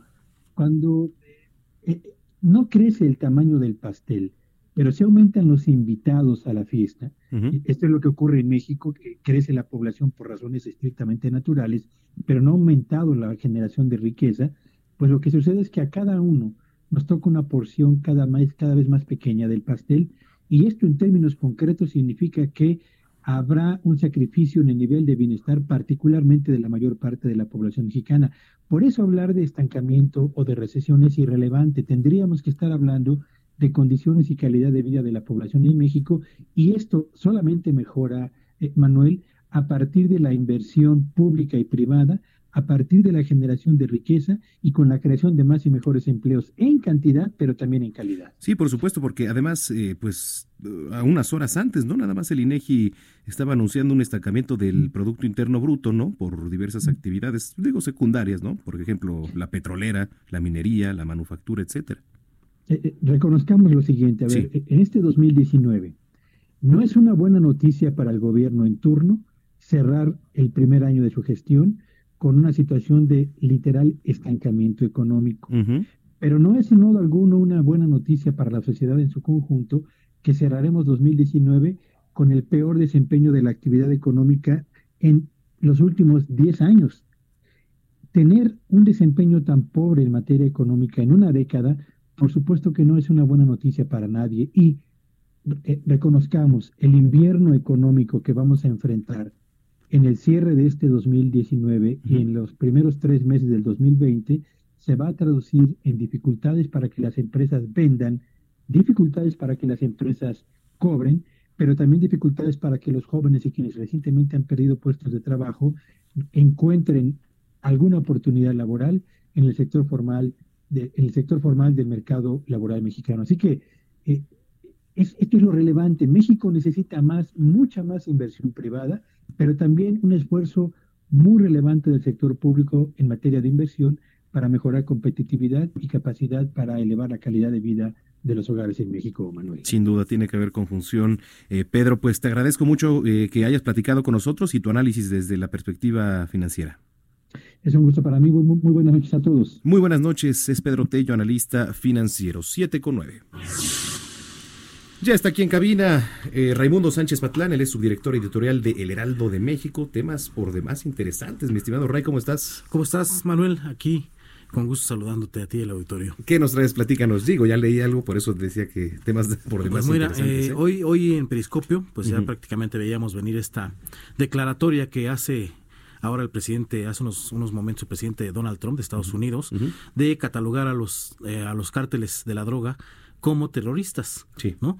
Eh, nosotros lo anticipamos en la, en la columna y no es porque no es que seamos adivinos, es que es una ruta que ya venía trazando eh, el gobierno de Estados Unidos para mantener pues el control de la cuarta transformación, de la llamada cuarta transformación. Les tomó la medida y si no los dejó satisfechos el asunto de la, de la migración, eh, pues empezaron con el asunto del crimen organizado. ¿Y por qué digo que era una ruta muy, muy cantada? Pues porque desde prácticamente desde el asunto de Ovidio, que fue el que marcó prácticamente ya a este gobierno para lo que es y lo que falta del sexenio, ya Estados Unidos estaba planteándose pues eh, esta esta política digamos intervencionista que de alguna forma lo es de eh, pues de ellos ellos recordarás que que pasa lo de Ovidio eh, que fue que lo liberaron y había sido eh, pues una petición de Estados Unidos llevarlo ante la justicia. Eh, y bueno, Trump está acostumbrado a volver derrotas una victoria, convertir en victorias todas las derrotas. ¿no? Convirtió en una victoria, empezó, fue paciente, no dijo mucho, luego pasa lo, de los de Barón, ¿no? que es una, una masacre con, que contra nueve ciudadanos estadounidenses en, en los límites de Chihuahua y Sonora. Y bueno, luego viene otro error voluntario de la 4T, que es lo de Evo Morales. ¿Y cómo cuadra todo esto? Con el asunto de Ovidio y de los Levarón, pues era muy clara que, muy claro le quedó a Estados Unidos que el crimen organizado estaba rebasando a las instituciones y al Estado mexicano. ¿no? Entonces empezaron, los, los que empezaron con este asunto de catalogar a los a los terroristas, a los narcotraficantes como terroristas, fueron dos de sus más cercanos senadores del Partido Republicano. Eh, se trata de Lindsey Graham y Mike Lee, que cuando fue prácticamente cuando fue el asunto de los Levarón empezaron a decir esto, es la ruta que empezaron a tomar eh, y ahorita vamos a platicar qué implica todo esto. Eh, ellos empezaron a hablar de que pues se les ataque prácticamente de la misma forma que en que se, que se hace con, con ISIS o con Al Qaeda. Sí, sí, sí. Prácticamente. ¿Qué implica todo esto? Pues bueno, pues que el gobierno de Estados Unidos tiene la facultad de sancionar, congelar cuentas y si lo cree necesario, eh, invadir territorio sin pedirle permiso a nadie. Oye, pero no, no quiere decir esto que, nos vayamos a convertir en Afganistán o en Irán. No, eh, en, la, en, la, columna lo que, lo que estoy planteando es que esto se lo van a enjaretar a México mediáticamente. Mm. Todo parece indicar no va a haber operaciones de, de, los, de, los, de los marines ni nada por el estilo, pero mediáticamente va a ser muy funcional para Trump, porque viene una campaña política para Trump, en donde va, va a volver a resucitar el asunto de la necesidad o de su necesidad de crear un muro en la frontera. ¿Por qué? Porque hay una amenaza ya ni siquiera de migrantes, una amenaza terrorista la que están queriendo eh, permear en el discurso. Y luego, pues la 4T les ayuda con lo de Evo Morales. Y si vemos que cómo va la ruta de Estados Unidos, ustedes dirán, pues Evo Morales, ¿qué tiene que ver? Bueno, pues la prensa de Estados Unidos ya está viendo a Evo Morales o lo está calificando como eh, uno de los capos más grandes de América, uno de los capos de la droga más grandes de América. Esto lo escribió el pasado 17 de noviembre eh, una influyente periodista del Wall Street Journal que se llama Mary Anastasia O'Grady. Ella lo escribe y lo dice, dice que el gobierno mexicano está convirtiendo en un héroe a uno de los capos más grandes de América. Ella escribe eh, en este artículo que Morales convirtió a Bolivia en un narcoestado en toda regla. La estrategia fue tan exitosa que las Fuerzas Armadas Revolucionarias de Colombia, conocidas como FARC, trabajan para replicarlo. Bueno, ¿qué significa esto? Que además de que hay terrorismo en México, va encaminado todo el discurso de Estados Unidos hacia un narcoestado y luego entonces si el, este narco, si los narcos son terroristas y hay un narcoestado, luego entonces pues el Estado protege al terrorismo y puedes hacer lo que quieras con él, según la visión de Estados Unidos. Ahorita se van a enfrascar el gobierno mexicano en que si es correcta la catalogación de narcos como terroristas, ya el asunto ya está más allá, no es, no es un asunto ya de definiciones. Estados Unidos lo va a cuadrar como quiera. Eh, van a decir los mexicanos, no, que los narcos buscan dinero y los terroristas buscan poder político. Bueno, Estados Unidos lo va a cuadrar, ¿no? Lo va a cuadrar y va va a ser amagos de sanciones, como lo ha hecho, lo hizo en el pasado con los, con los famosos aranceles que quería imponer. Con, si no le cumplían su política migratoria. Ahora vamos a ver qué nuevas exigencias tiene Trump y sobre todo pues le vamos a hacerle la campaña con esta imagen tan pues tan sucia que van a proyectar de México. No es que así sea México, es lo que van a proyectar eh, el discurso norteamericano en su narrativa. El discurso de Donald Trump es lo que va, va a proyectar de México. Ahora, los europeos también ya van a tener, van a, van, a empezar a permear allá este discurso. Vamos a tener unos días difíciles y creo que el, gobierno mexicano no se está dando cuenta de que ya no es un asunto de definición, es un asunto de política real, de lo que están, lo que está pasando en la relación con, con Estados Unidos. Eh, recuerdo que el 19 de octubre, eh, en el periódico El Heraldo, en la sección de sacapuntas, eh, publicamos que uno de los primeros efectos que iba a tener lo de la liberación de Ovidio Guzmán iba a ser en el, en el Temec, en el famoso Temec. Se la pasó Jesús de López Obrador diciendo que en noviembre se aprobaba. Llegamos a noviembre y no se va a aprobar. ¿Y va a llegar diciembre? Nancy Pelosi ya dijo que va para el 2020. ¿Por qué? Porque le les dan a tole con el dedo prácticamente. Les dicen que sí, pero no les dicen cuándo y no se están dando cuenta de todo lo, lo, lo que los, los, errores voluntarios de la 4T que están cometiendo, que están ayudando a que, que, Estados Unidos tenga la bota sobre nosotros. Totalmente. Y la va a tener y la va a seguir teniendo mientras no nos demos cuenta de que el México está metido en un orden regional y no es una aldea. A México no se le puede conducir como una aldea que lo que pasa en el país vecino nos, no, nos, no nos afecte y que nosotros podemos decidir enteramente sobre nuestra, nuestro territorio. No es cierto. Les hace falta darse cuenta que es un problema regional y México está metido en ese, en ese, en ese, pues en este mundo, pues un mundo global, donde ya no, no somos este, pues el rancho, ni el, ni el caballo que da vueltas ahí jalando un, un, artefacto ahí para, para producir algo. Somos un país que está en una posición estratégica, somos el vecino del país más poderoso del planeta. Y si no nos damos cuenta de qué estamos haciendo con la política interna, pues ahí Ahí está el, asunto. Habrá que tomar con pinzas también estas declaraciones del presidente Donald Trump, ¿no? Porque, como nos decía hace rato nuestro corresponsal Paco Villalobos, pues ahorita el presidente Donald Trump está en campaña permanente. Claro, claro. Y esto va a ser mediático. Sí. Nunca, nunca va a haber, o eh, por lo menos a corto plazo no veo un operativo de marines en México. Esto va a ser mediático. Claro. Pero eso es lo que va a permear en la percepción. Exactamente. Las declaraciones fuertes, ¿eh? Como, como esta, ¿no? Lo que les promete del muro que ahora el yerno de Donald Trump ya es el que anda metido ahí, pero en fin. Así es. Pues vamos a ver qué, es, qué Vamos a ver en qué deriva, pero no se ve un, un buen panorama. por lo menos para próximos eh, días, ¿verdad? Para los próximos días. Bueno, Ray, ¿qué días te leemos en el Heraldo de México? Los martes, todos los martes en la columna Periscopio ahí. Gracias, gracias como siempre. Gracias, Manuel. Es Raimundo Sánchez Patlán, subdirector editorial de El Heraldo de México. Son las 7 con 17. Bueno, saludamos también en la línea telefónica a Juan Musi, analista financiero de este espacio informativo. ¿Cómo estás, querido Juan? Qué gusto saludarte. Igualmente, mi Manuel, qué gustazo, muy buenas noches, bueno, tardes. Tarde, noche, este pero ya en este horario, pues prácticamente noches, ¿no? Así es, mi querido Manuel, con el gusto de siempre de estar contigo. Gracias. Antes de entrar al, tema de la estabilidad, ¿cómo mm, eh, das lectura a lo anunciado hoy por el presidente Andrés Manuel López Obrador en materia de infraestructura? Pues mira, la verdad es que todo anuncio de inversión en el país pues tiene que ser visto y, tiene una connotación y una lectura positiva. Evidentemente la cifra no es despreciable, estás hablando de más de 800 mil millones de pesos, más o menos eso en, en dólares equivale a 45 mil, ¿no? 45 billones norteamericanos.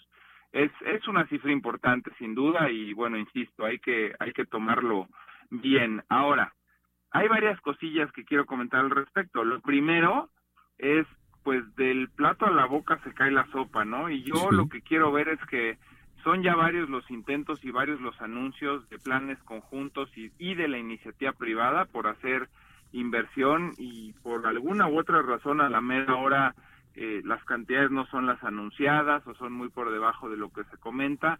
Y, y creo que esto tiene que ver sin duda con la seguridad tiene que ver con la certidumbre, con el Estado de Derecho y pues hay que admitir que en nuestro país esto últimamente pues ha estado eh, muy mal, muy trastocado, ¿no? Entonces, ojalá y, y, esta cifra sea una realidad, ojalá y esta inversión sí se lleve a cabo, pero insisto, yo creo que las condiciones de seguridad eh, y las condiciones de certidumbre y el Estado de Derecho del país pues tiene que estar en, en donde tiene que estar para que al final de cuentas el dinero fluya, ¿no?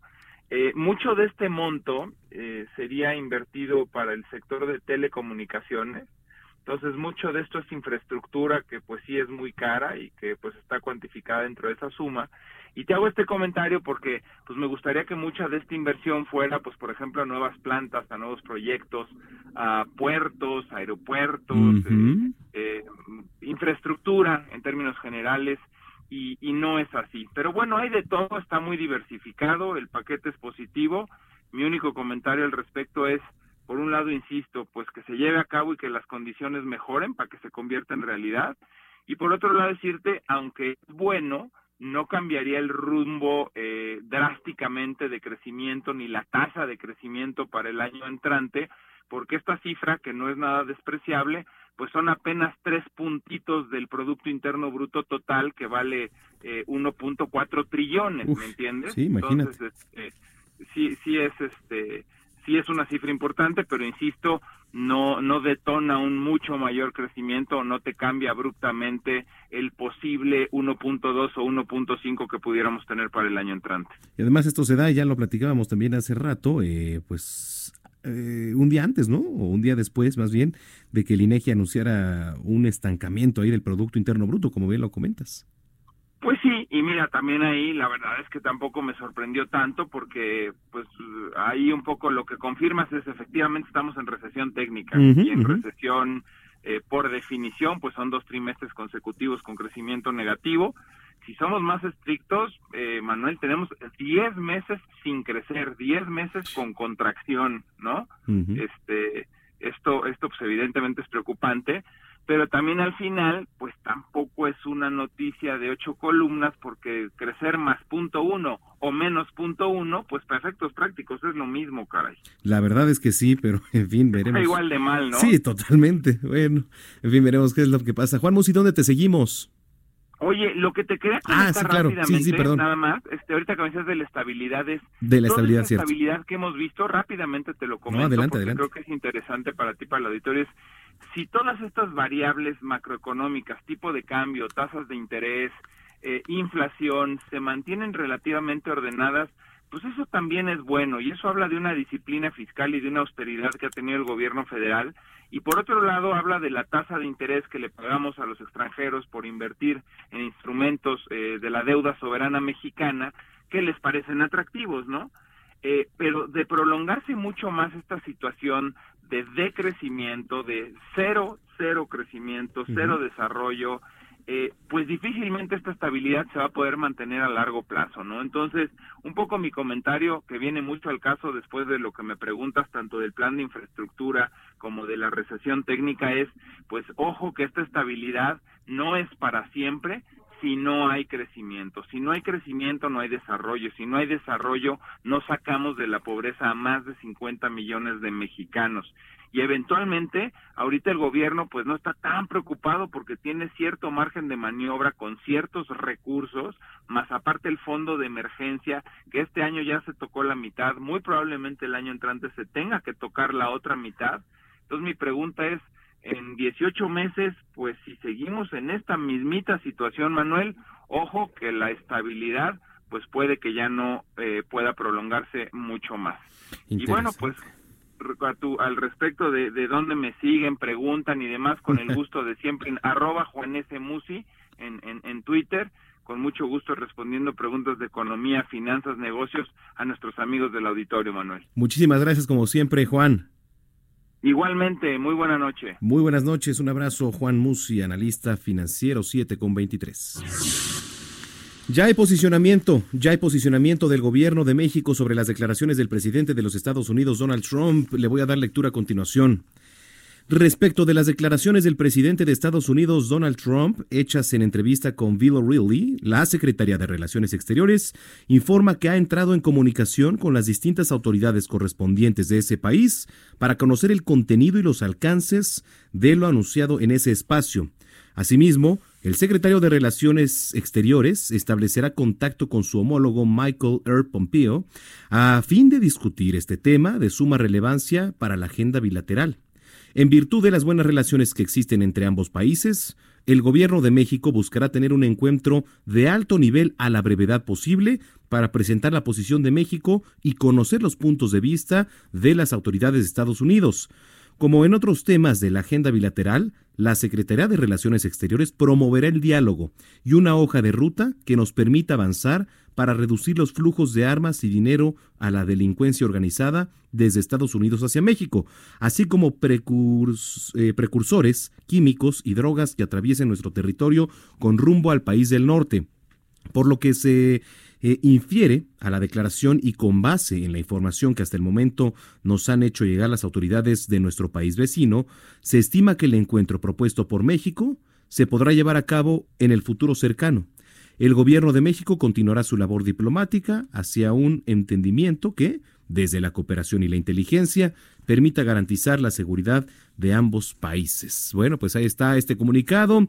Luego de la reunión del canciller Marcelo Ebrard con algunos de los senadores, por supuesto, de la Comisión de Relaciones Exteriores. Ahí está la respuesta del gobierno mexicano ante las declaraciones del presidente de Estados Unidos, Donald Trump. ¿Cuáles son estas declaraciones? Bueno, pues que ahora va a, pues digamos, de alguna manera clasificar a los grupos delictivos o a los cárteles como terroristas. 7.25, escríbanos, arroba el heraldo-mx y arroba Zamacona al aire. Esto es el Heraldo Radio, pausa y volvemos.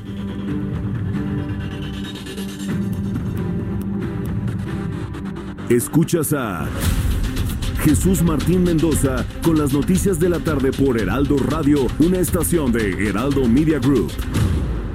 Escucha la H, Heraldo Radio.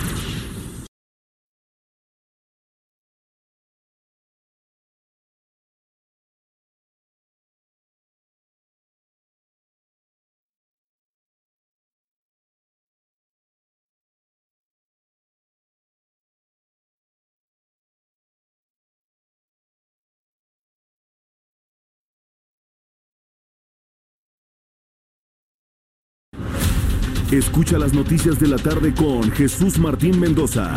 Regresamos.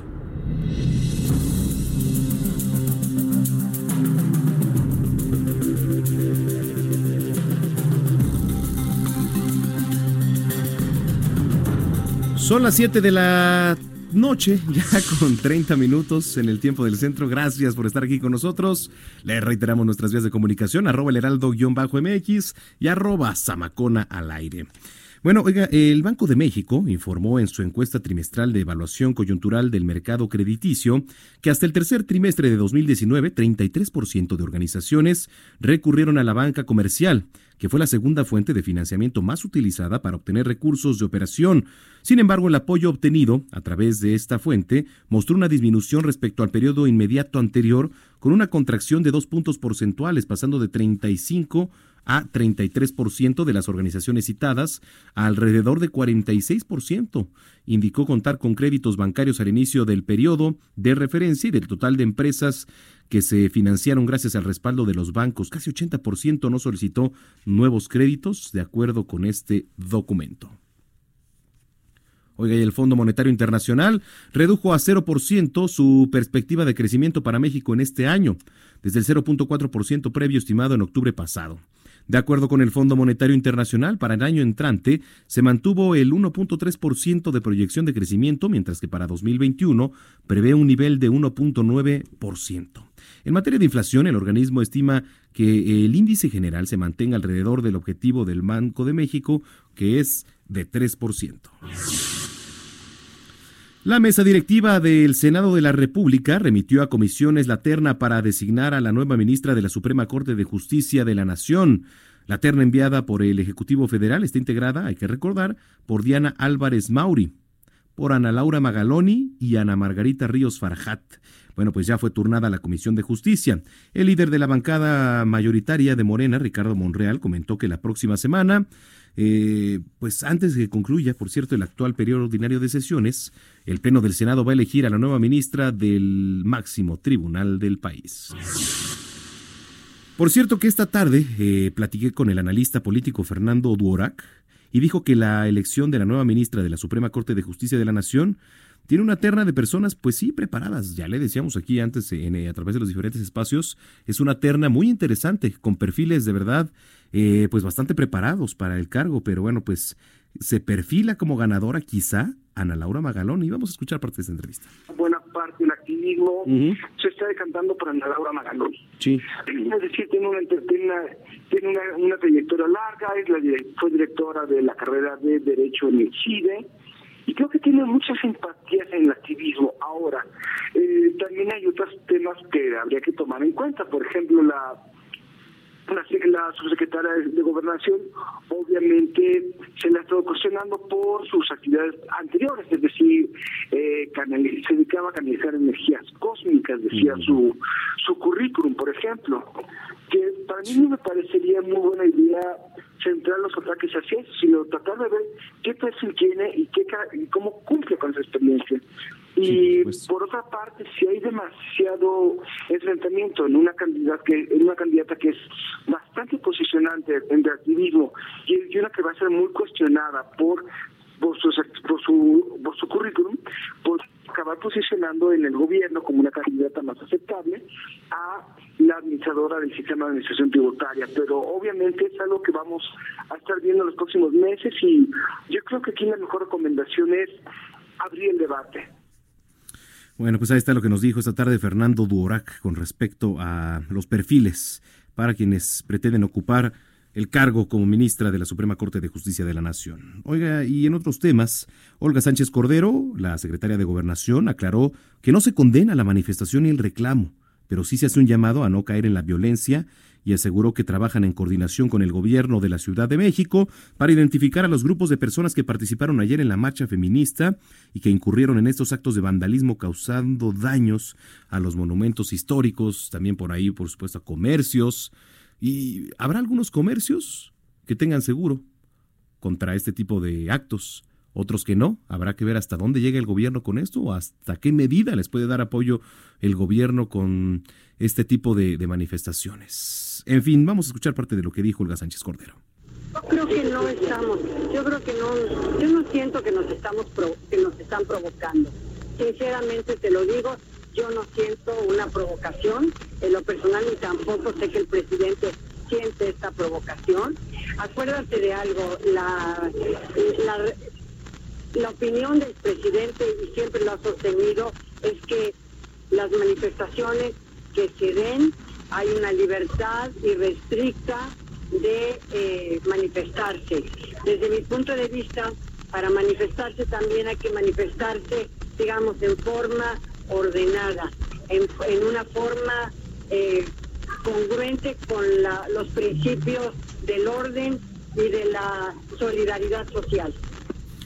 Pues sí, hay al parecer al menos muchos estamos de acuerdo con la secretaria de Gobernación Olga Sánchez Cordero en este sentido, porque pues ya le decía hace rato, mucho sí es la desesperación de quienes han padecido algún tipo de injusticia, algún tipo de violencia, de acoso, ¿no? Algún tipo de, eh, pues, disparidad, hablando de mujeres, por supuesto.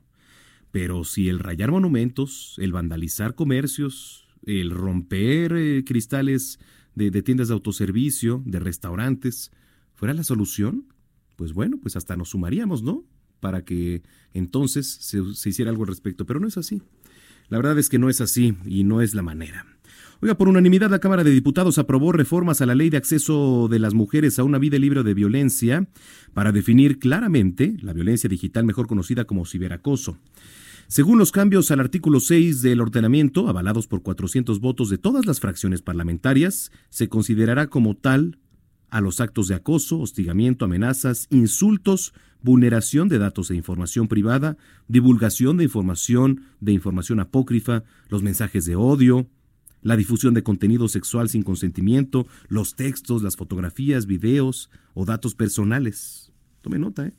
La conducta deberá ser cometida a través de tecnologías de la información y la comunicación, plataformas de Internet, redes sociales, correo electrónico, aplicaciones o cualquier otro espacio digital que atente contra la integridad, la dignidad, la intimidad, la libertad o la vida privada. Así que, pues ahí está, un aplauso también para los legisladores por haber aprobado este tema. Bueno, este tema también ya se lo platicábamos al inicio de este espacio, es eh, lo que dijo el canciller Marcelo Ebrard tras la limpia de los monumentos, ¿no? Dijo, compartió imágenes ahí del hemiciclo a Juárez totalmente limpio tras la marcha, donde da a entender que estas pintas le hicieron lo que el viento a Juárez, ¿no? Al monumento. Y bueno, ya sabe, le cayeron encima, hizo otra publicación donde aseguró que era y siempre ha sido feminista. ¿Cómo ve? ¿Usted qué opina? Informó que sostenía que el vandalismo actúa en contra de la causa. Eh, fíjese, los cárteles del narcotráfico y el crimen organizado han obtenido tanto poder que según académicos estadounidenses, hasta 40% del territorio mexicano está sujeto a, por lo menos, inseguridad crónica. La situación preocupa al gobierno estadounidense lo suficiente como para que el embajador Christopher Landau advierta que si no lo combatimos esto se va a poner mucho peor. Bueno, ¿qué se puede poner peor? Pues ya hace rato el presidente Donald Trump anunció que se va a catalogar a los cárteles mexicanos como grupos terroristas con todo lo que conlleva y que por supuesto hay que tomarlo con cautela, ya nos decía nuestro compañero Francisco Villalobos. Algunos especialistas consideran que los cárteles buscan, pues más bien anular, ¿no? O desafiar el control político para promover sus operaciones criminales. Para ello usan lo mismo que amenazas, que corrupción, disponen de pues, mini ejércitos, si así lo quiere ver, y adoptan tácticas militares. La Secretaría de Relaciones Exteriores tiene 15 días para determinar si el hijo de Nemesio Ceguera Cervantes, alias el Mencho, el líder del cártel Jalisco Nueva Generación, será entregado a Estados Unidos para ser juzgado en una corte federal de Columbia por conspiración para traficar droga. Esto luego de que los abogados de Rubén Ceguera González, alias el Menchito, acusaron la intervención de Sergio González Bernabé, consejero de la Judicatura Federal, para que le negaran a su cliente el amparo para su extradición. La Secretaría de la Defensa Nacional reclutó a más de 14.000 jóvenes para que formen parte de las filas de la Guardia Nacional, con lo cual cumplió uno de los objetivos predispuestos para sus primeros meses de operación. La dependencia encabezada por Luis Crescencio Sandoval señaló que a lo largo de tres años buscan captar a 50.000 efectivos civiles, de los cuales 43.663 se sumarán al ejército mexicano. Hay que recordar que actualmente la Guardia Nacional está integrada por 72 mil elementos, integrados por personal de la Policía Militar, la Policía Naval, la Policía Federal, los cuales han desplegado en 150 zonas del país. Fíjense, bueno, pues mientras algunos están haciendo convocatoria, reclutamiento a más de 14 mil jóvenes, pues hay otros que se manifiestan, otros que no les interesa estar en la Guardia Nacional o que pues piden incluso pues parte de, de, sus derechos laborales hace unos días, sobre todo elementos de la Policía Federal que se manifestaban aquí a las afueras del Aeropuerto Internacional de la Ciudad de México. Bueno, y la secretaria del Trabajo y Previsión Social, Luisa María Alcalde Luján, dijo que la subcontratación, llamada en inglés como outsourcing, y que además en muchas empresas opera, se construyó al amparo del poder en una reunión que además tuvo hoy con senadores. Ante la Comisión de Trabajo y Previsión Social del Senado aseguró que el gobierno federal ha logrado identificar y hacer operativos para terminar con esta práctica. Así lo dijo.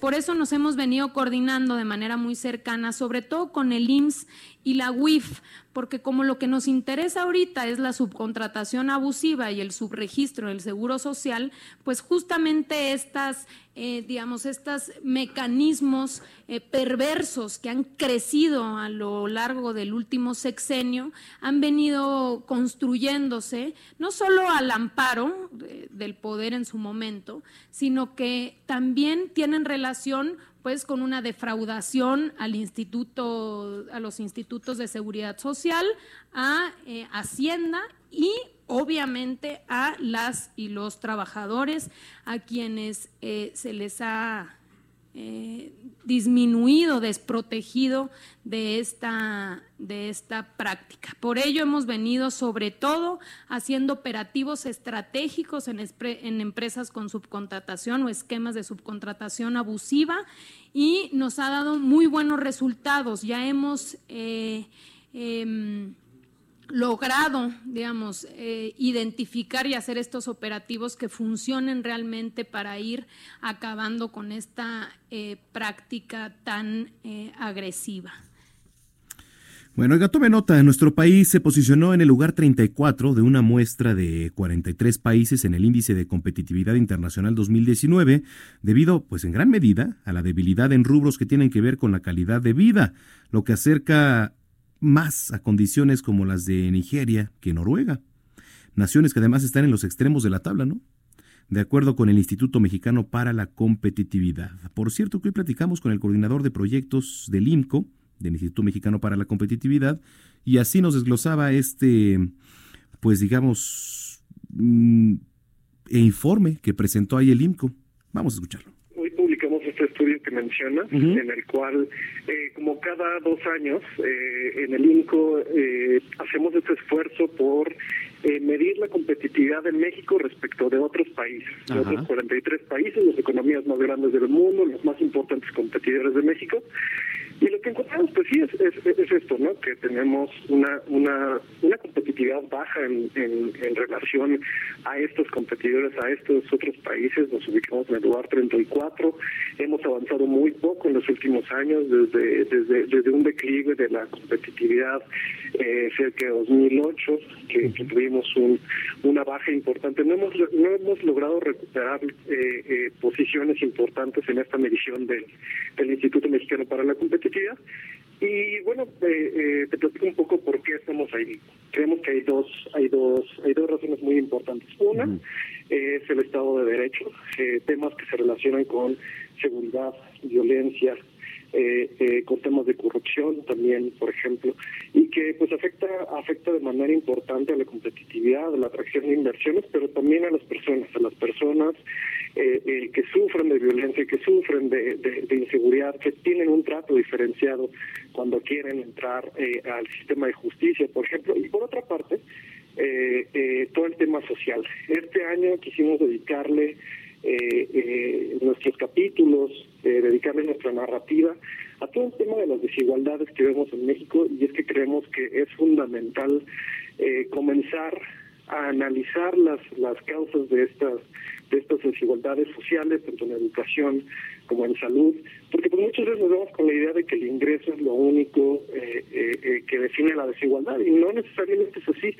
Lo que hemos visto a lo largo de los últimos años pues es que no no se van a cubrir, no se van a resolver todas las desigualdades y las brechas entre algunos mexicanos que tienen poco y otros que tienen mucho solamente con transferencias monetarias. Bueno, pues ahí está la voz de Luis Mauricio Torres, coordinador de proyectos del Instituto Mexicano para la Competitividad. Ya hay fecha, ya hay fecha confirmada para la entrega del Premio Nacional de Deportes 2019. La Comisión de Cultura Física y Deporte informó que este miércoles, o sea mañana 27 de noviembre, el presidente de México, Andrés Manuel López Obrador, entregará el Premio Nacional del Deporte y el Premio Nacional al Mérito Deportivo 2019. ¿Cómo cierra el dólar? Mis estimados, el dólar se vende en 19.92 pesos y se compra en 18.72 unidades en bancos del país. Esto de acuerdo con datos de BBVA.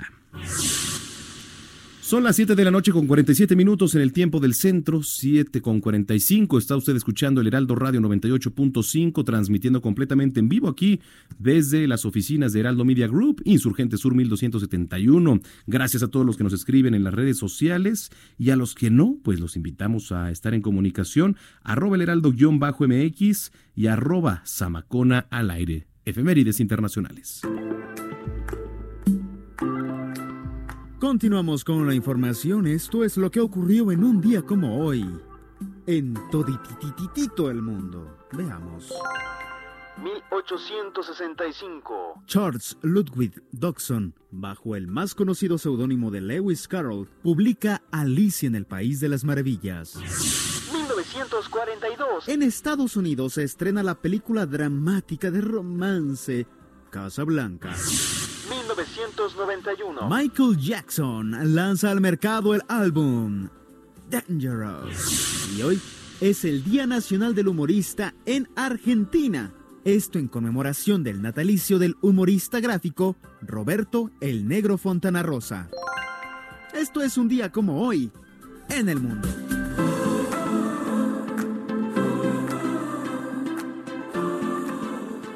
Ahí tiene usted las efemérides internacionales. Hoy una poderosa tormenta de nieve paraliza parte de Colorado, de Utah, de Wyoming, de Nebraska, allá en Estados Unidos. Escuelas, edificios públicos y carreteras se encuentran cerradas debido a las condiciones meteorológicas. El Aeropuerto Internacional de Denver canceló 475 vuelos, pues la tormenta dejó 30 centímetros de nieve. Esta peligrosa tormenta se dirige al noroeste de California y suroeste de Oregon, amenazando con dejar a 2.98 millones de pasajeros que tenían previsto viajar para la celebración del Día de Acción de Gracias. Un nuevo incendio forestal en California obliga a evacuar a más de 4.000 personas, amenazando los hogares de Santa Bárbara y el norte de Los Ángeles.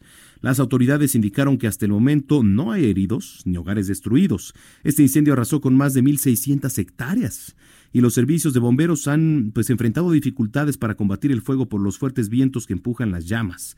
Un total de 600 bomberos han estado trabajando 15 horas después de su inicio y es que bueno, es recurrente allá en California, en Los Ángeles, el tema de los incendios forestales, el tema de los incendios en, general. ¿eh?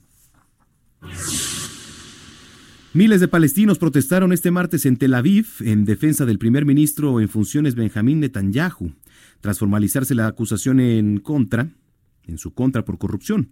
Los manifestantes coreaban y se podía leer en sus pancartas Bibi, rey de Israel. Asimismo, los asistentes pidieron el arresto del abogado del estado de Shane Nitzan, de Liad Ben Ari, otro de los integrantes que iniciaron la acusación en contra del primer ministro.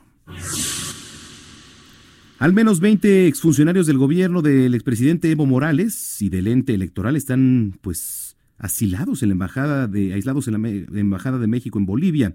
Esto lo dijo este martes la canciller Karen Longaric, señalando que cuatro de ellos tienen orden de detención y no pueden beneficiarse de esta protección diplomática. Informó también que dará a conocer formalmente la medida de la Fiscalía sobre estos cuatro exfuncionarios a la embajadora de México en La Paz, María Teresa Mercado. Por cierto, por cierto que este, bueno, pues hablando de del tema de Evo, de Bolivia, de temas internacionales. Le damos eh, la más cordial bienvenida aquí en la línea telefónica a Yanis Bacadaza, ella es cofundadora de Ríos de Pie. ¿Cómo estás, Yanis? Qué gusto saludarte. Buenas noches. Muchas gracias, buenas noches. Un gusto también saludarlo. En Bolivia hay un movimiento social pues relevante, ¿no? Que está exigiendo elecciones democráticas. Platícanos un poco acerca de este movimiento, Yanis, por favor. Sí, eh, el movimiento empezó hace bastante tiempo ya. El movimiento del 21 de concierto en el referéndum del 21 de febrero de 2016, que después es desconocido por el gobierno de Morales, en el que indicamos que no queríamos que se legalice la reelección indefinida. Entonces, ese desconocimiento de la voz popular aumentando el claro fraude que hubo en las elecciones del 20 de octubre llevan a que ahora muchos sectores de la sociedad boliviana que normalmente no trabajarían en conjunto se hayan aliado para exigir las elecciones y por lo tanto continúan también las protestas y la movilización. Eh, no han acabado con, con, simplemente con que Morales se retire. Así que ya se ha hecho la nueva ley de convocatoria de elecciones que sigue aprobada por unanimidad en tanto la Cámara Alta como Baja del Legislativo, que en su mayoría, eh, me gustaría añadir, es, es conformada por partidarios del MAS, del mismo partido de Evo Morales, pero que han aceptado esta nueva ley de convocatoria de elecciones porque sabemos todos que Bolivia necesita una salida institucional y pacífica a toda la crisis que acaba de pasar. Así que en ese sentido, grupos como Ríos de Pie, que es un movimiento ciudadano independiente eh, de gente joven, estamos también presionando para que el gobierno actual, el de Yanine Áñez, llame elecciones lo más pronto posible, pero entendemos también que hay que designar primero que nada a un buen tribunal electoral para que se lleve a cabo. Sí, por supuesto. Ahora, ¿cómo les va con Janine Áñez? ¿Qué han visto de ella? ¿Cómo ha respondido? Es un corto tiempo, por supuesto, para evaluarla, pero ¿hay alguna diferencia ya? Mira, de Pie como Movimiento Ciudadano, que es donde yo te hablo, ha hecho muchas protestas en contra del partido de la señora Áñez, demócrata, eh, pero quiero reconocer en base a la verdad de que realmente su gobierno ha dado pasos positivos así como unos cuantos preocupantes como el decreto supremo eh, que autoriza cierta impunidad a las Fuerzas Armadas. Igual ha hecho otras cosas, y creo, tengo entendido que se está hablando de novedar ese decreto, que para mí son muy valiosas, como por ejemplo mantener la huipala, la bandera indígena de pueblos indígenas de tierras altas, y aumentarle inclusive em, la bandera del PITNIS, que es una bandera de pueblos indígenas de tierras bajas en Bolivia. Igual eh, para llegar al punto en el que estamos ahorita con la ley de convocatoria de elecciones, no solo se negoció con el partido de Morales, que recalco lo aprobó por unanimidad, sino con para mí quienes son los sectores más importantes que eran los movimientos sociales. Hubo una negociación de muchas horas que fue televisada, en la que participó la presidenta, Cinco Espaldas, y distintos representantes de grupos de oposición al gobierno de la presidenta, en el que se concertó y se llamó a la pacificación de las calles del país y fue gracias, creo yo, a esa negociación que se logra llegar a la ley de elecciones que tenemos ahorita, porque si no, hubiera sido básicamente imposible. Y ya finalmente, ¿qué viene ahora para su movimiento, para este movimiento social, Yanis? Eh, para Ríos de Pie, para nosotros viene continuar eh, manteniendo a este gobierno y al que venga después, eh, eh mantenerlos eh, que rindan cuentas de lo que vayan a hacer. Para nosotros somos un movimiento ambientalista, algo que nos afectó mucho fue la quema de muchos sectores eh, forestales en Bolivia que fue aprobado por el gobierno de Morales. Queremos ver que ese tipo de leyes que legalizan el uso de fuego en zonas forestales sean anuladas por el gobierno que toque. Y bueno, sobre todo ser guardianes de nuestra democracia, ¿no? Porque puede que Morales haya ido y él era una figura claramente autoritaria dentro de nuestro país que estaba atentando contra nuestros derechos, pero eso no significa que estemos en democracia plena. Para eso falta mucho trabajo tanto del gobierno como de la ciudadanía en general, que tiene que permanecer alerta. Y eso es cierto que hay que ir. No son solo las elecciones, es también la participación constante de la ciudadanía para que el gobierno entienda que al final del día son funcionarios públicos y la figura de abuso como la que hubo durante Morales no se puede repetir por ningún gobierno ni de izquierda ni de derecha. Pues vamos a estar muy pendientes de su movimiento. Yanis, gracias por platicar con nosotros esta tarde. Muchísimas gracias a ustedes por su tiempo. Es Yanis Bacadaza, cofundadora de Ríos de Pie, este movimiento social pues relevante, ¿no? Que está exigiendo elecciones democráticas allá en Bolivia. 7 con 54. Daniel Macaña en las calles de la Ciudad de México. Adelante, Daniel. Así es, Manuel. Bueno, pues ahora con información vehicular para las personas que utilizan la zona del eje 5 sur, en este momento, pues con circulación reversible en las personas que abandonan la zona de la colonia del Valle, es una buena opción este eje vial para trasladarse hacia la zona del circuito interior o bien para incorporarse hacia el eje 3 oriente, el tramo de la avenida Francisco del Paz Troncoso, únicamente al llegar hacia el eje 2 oriente, la calzada de la Viga, algo de carga vehicular, pero bueno, pues este eje que por las noches se vuelve reversible en dirección al oriente, una mejor opción que pues en este momento el eje 6, sobre todo para incorporarse también hacia la avenida Plutarco Elías Calles. El reporte, muy buena noche. Gracias, muy buenas noches. Eh, Daniel Magaña, en otro punto, Israel Lorenzana, ¿qué tienes, Isra? Buenas noches. Manuel Zamacona, muchísimas gracias. Pues tenemos información para nuestros amigos que se desplazan a través del ex central Lázaro Cárdenas, procedentes de la zona de Itazaga y Traicerbando y con dirección hacia Gangaldi, van a encontrar ya la circulación aceptable. También ha sido totalmente restablecida la vialidad a través de Avenida Juárez, se han retirado los manifestantes que se encontraban en el hemiciclo, así que bueno, pues para quien viene del Paseo de la Reforma, de Valderas, va a encontrar ya también circulación aceptable con dirección hacia calles del centro histórico. Por otro lado, en la zona de 20 de noviembre se presenta en términos generales aceptable para nuestros amigos automovilistas que van con dirección hacia el circuito Plaza de la Constitución para encontrar una circulación aceptable. Algunos asentamientos, esto para incorporarse hacia la zona del Zócalo Capitalino, pero nada para abandonar esta arteria si su destino es 5 de mayo, la calle de Tacuba, o los que siguen su marcha con dirección hacia República de Brasil. La información que te tengo, Manuel. Gracias, Israel. Que pases buena noche. Hasta luego. Hasta luego. Bueno, pues ahí está. Y gracias a ustedes por habernos acompañado esta tarde noche aquí en las noticias. A nombre del titular de este espacio, Jesús Martín Mendoza, les agradecemos su preferencia y no le cambie porque las noticias continúan. A continuación, Brenda Peña y sí, efectivamente, y su servilleta, otra vez yo aquí en el noticiero capitalino, ya verá, traemos mucha información local, eh, música de calidad, un noticiero más relajado, por supuesto. Ya voy a entrar en mood un poquito más, eh, digamos, alegre, ya no tan serio, pero bueno, pues es que así lo requiere la información. Gracias de verdad, yo soy Manuel Zamacona. Eh, arroba el heraldo-mx y arroba Zamacona al aire. 7 con 56. Pase usted una excelente noche y nos escuchamos ahorita un poco más tarde.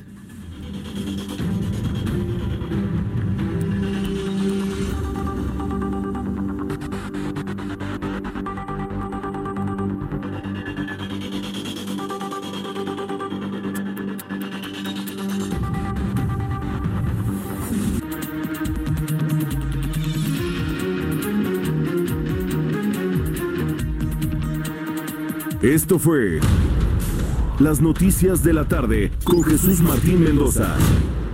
Heraldo Radio, la HCL se comparte, se ve y ahora también se escucha.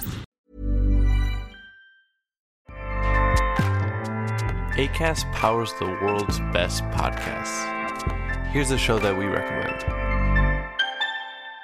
The Real Housewives is a guilty pleasure for most, but if you're looking to not feel guilty about that pleasure, tune in to Everything Iconic with me, Danny Pellegrino, where I break down all the messy moments and behind the scenes antics of Bravo's popular franchise. And on Everything Iconic, I also interview celebrity guests like Kelly Ripa, Kiki Palmer, Drew Barrymore, Cameron Diaz, and more about their guilty pleasures, their past work, and so much more. So if you're pop culture obsessed and find yourself watching way too much reality TV like me, tune in to Everything Iconic with Danny Pellegrino wherever you listen to podcasts. ACAST helps creators launch, grow, and monetize their podcasts everywhere. ACAST.com.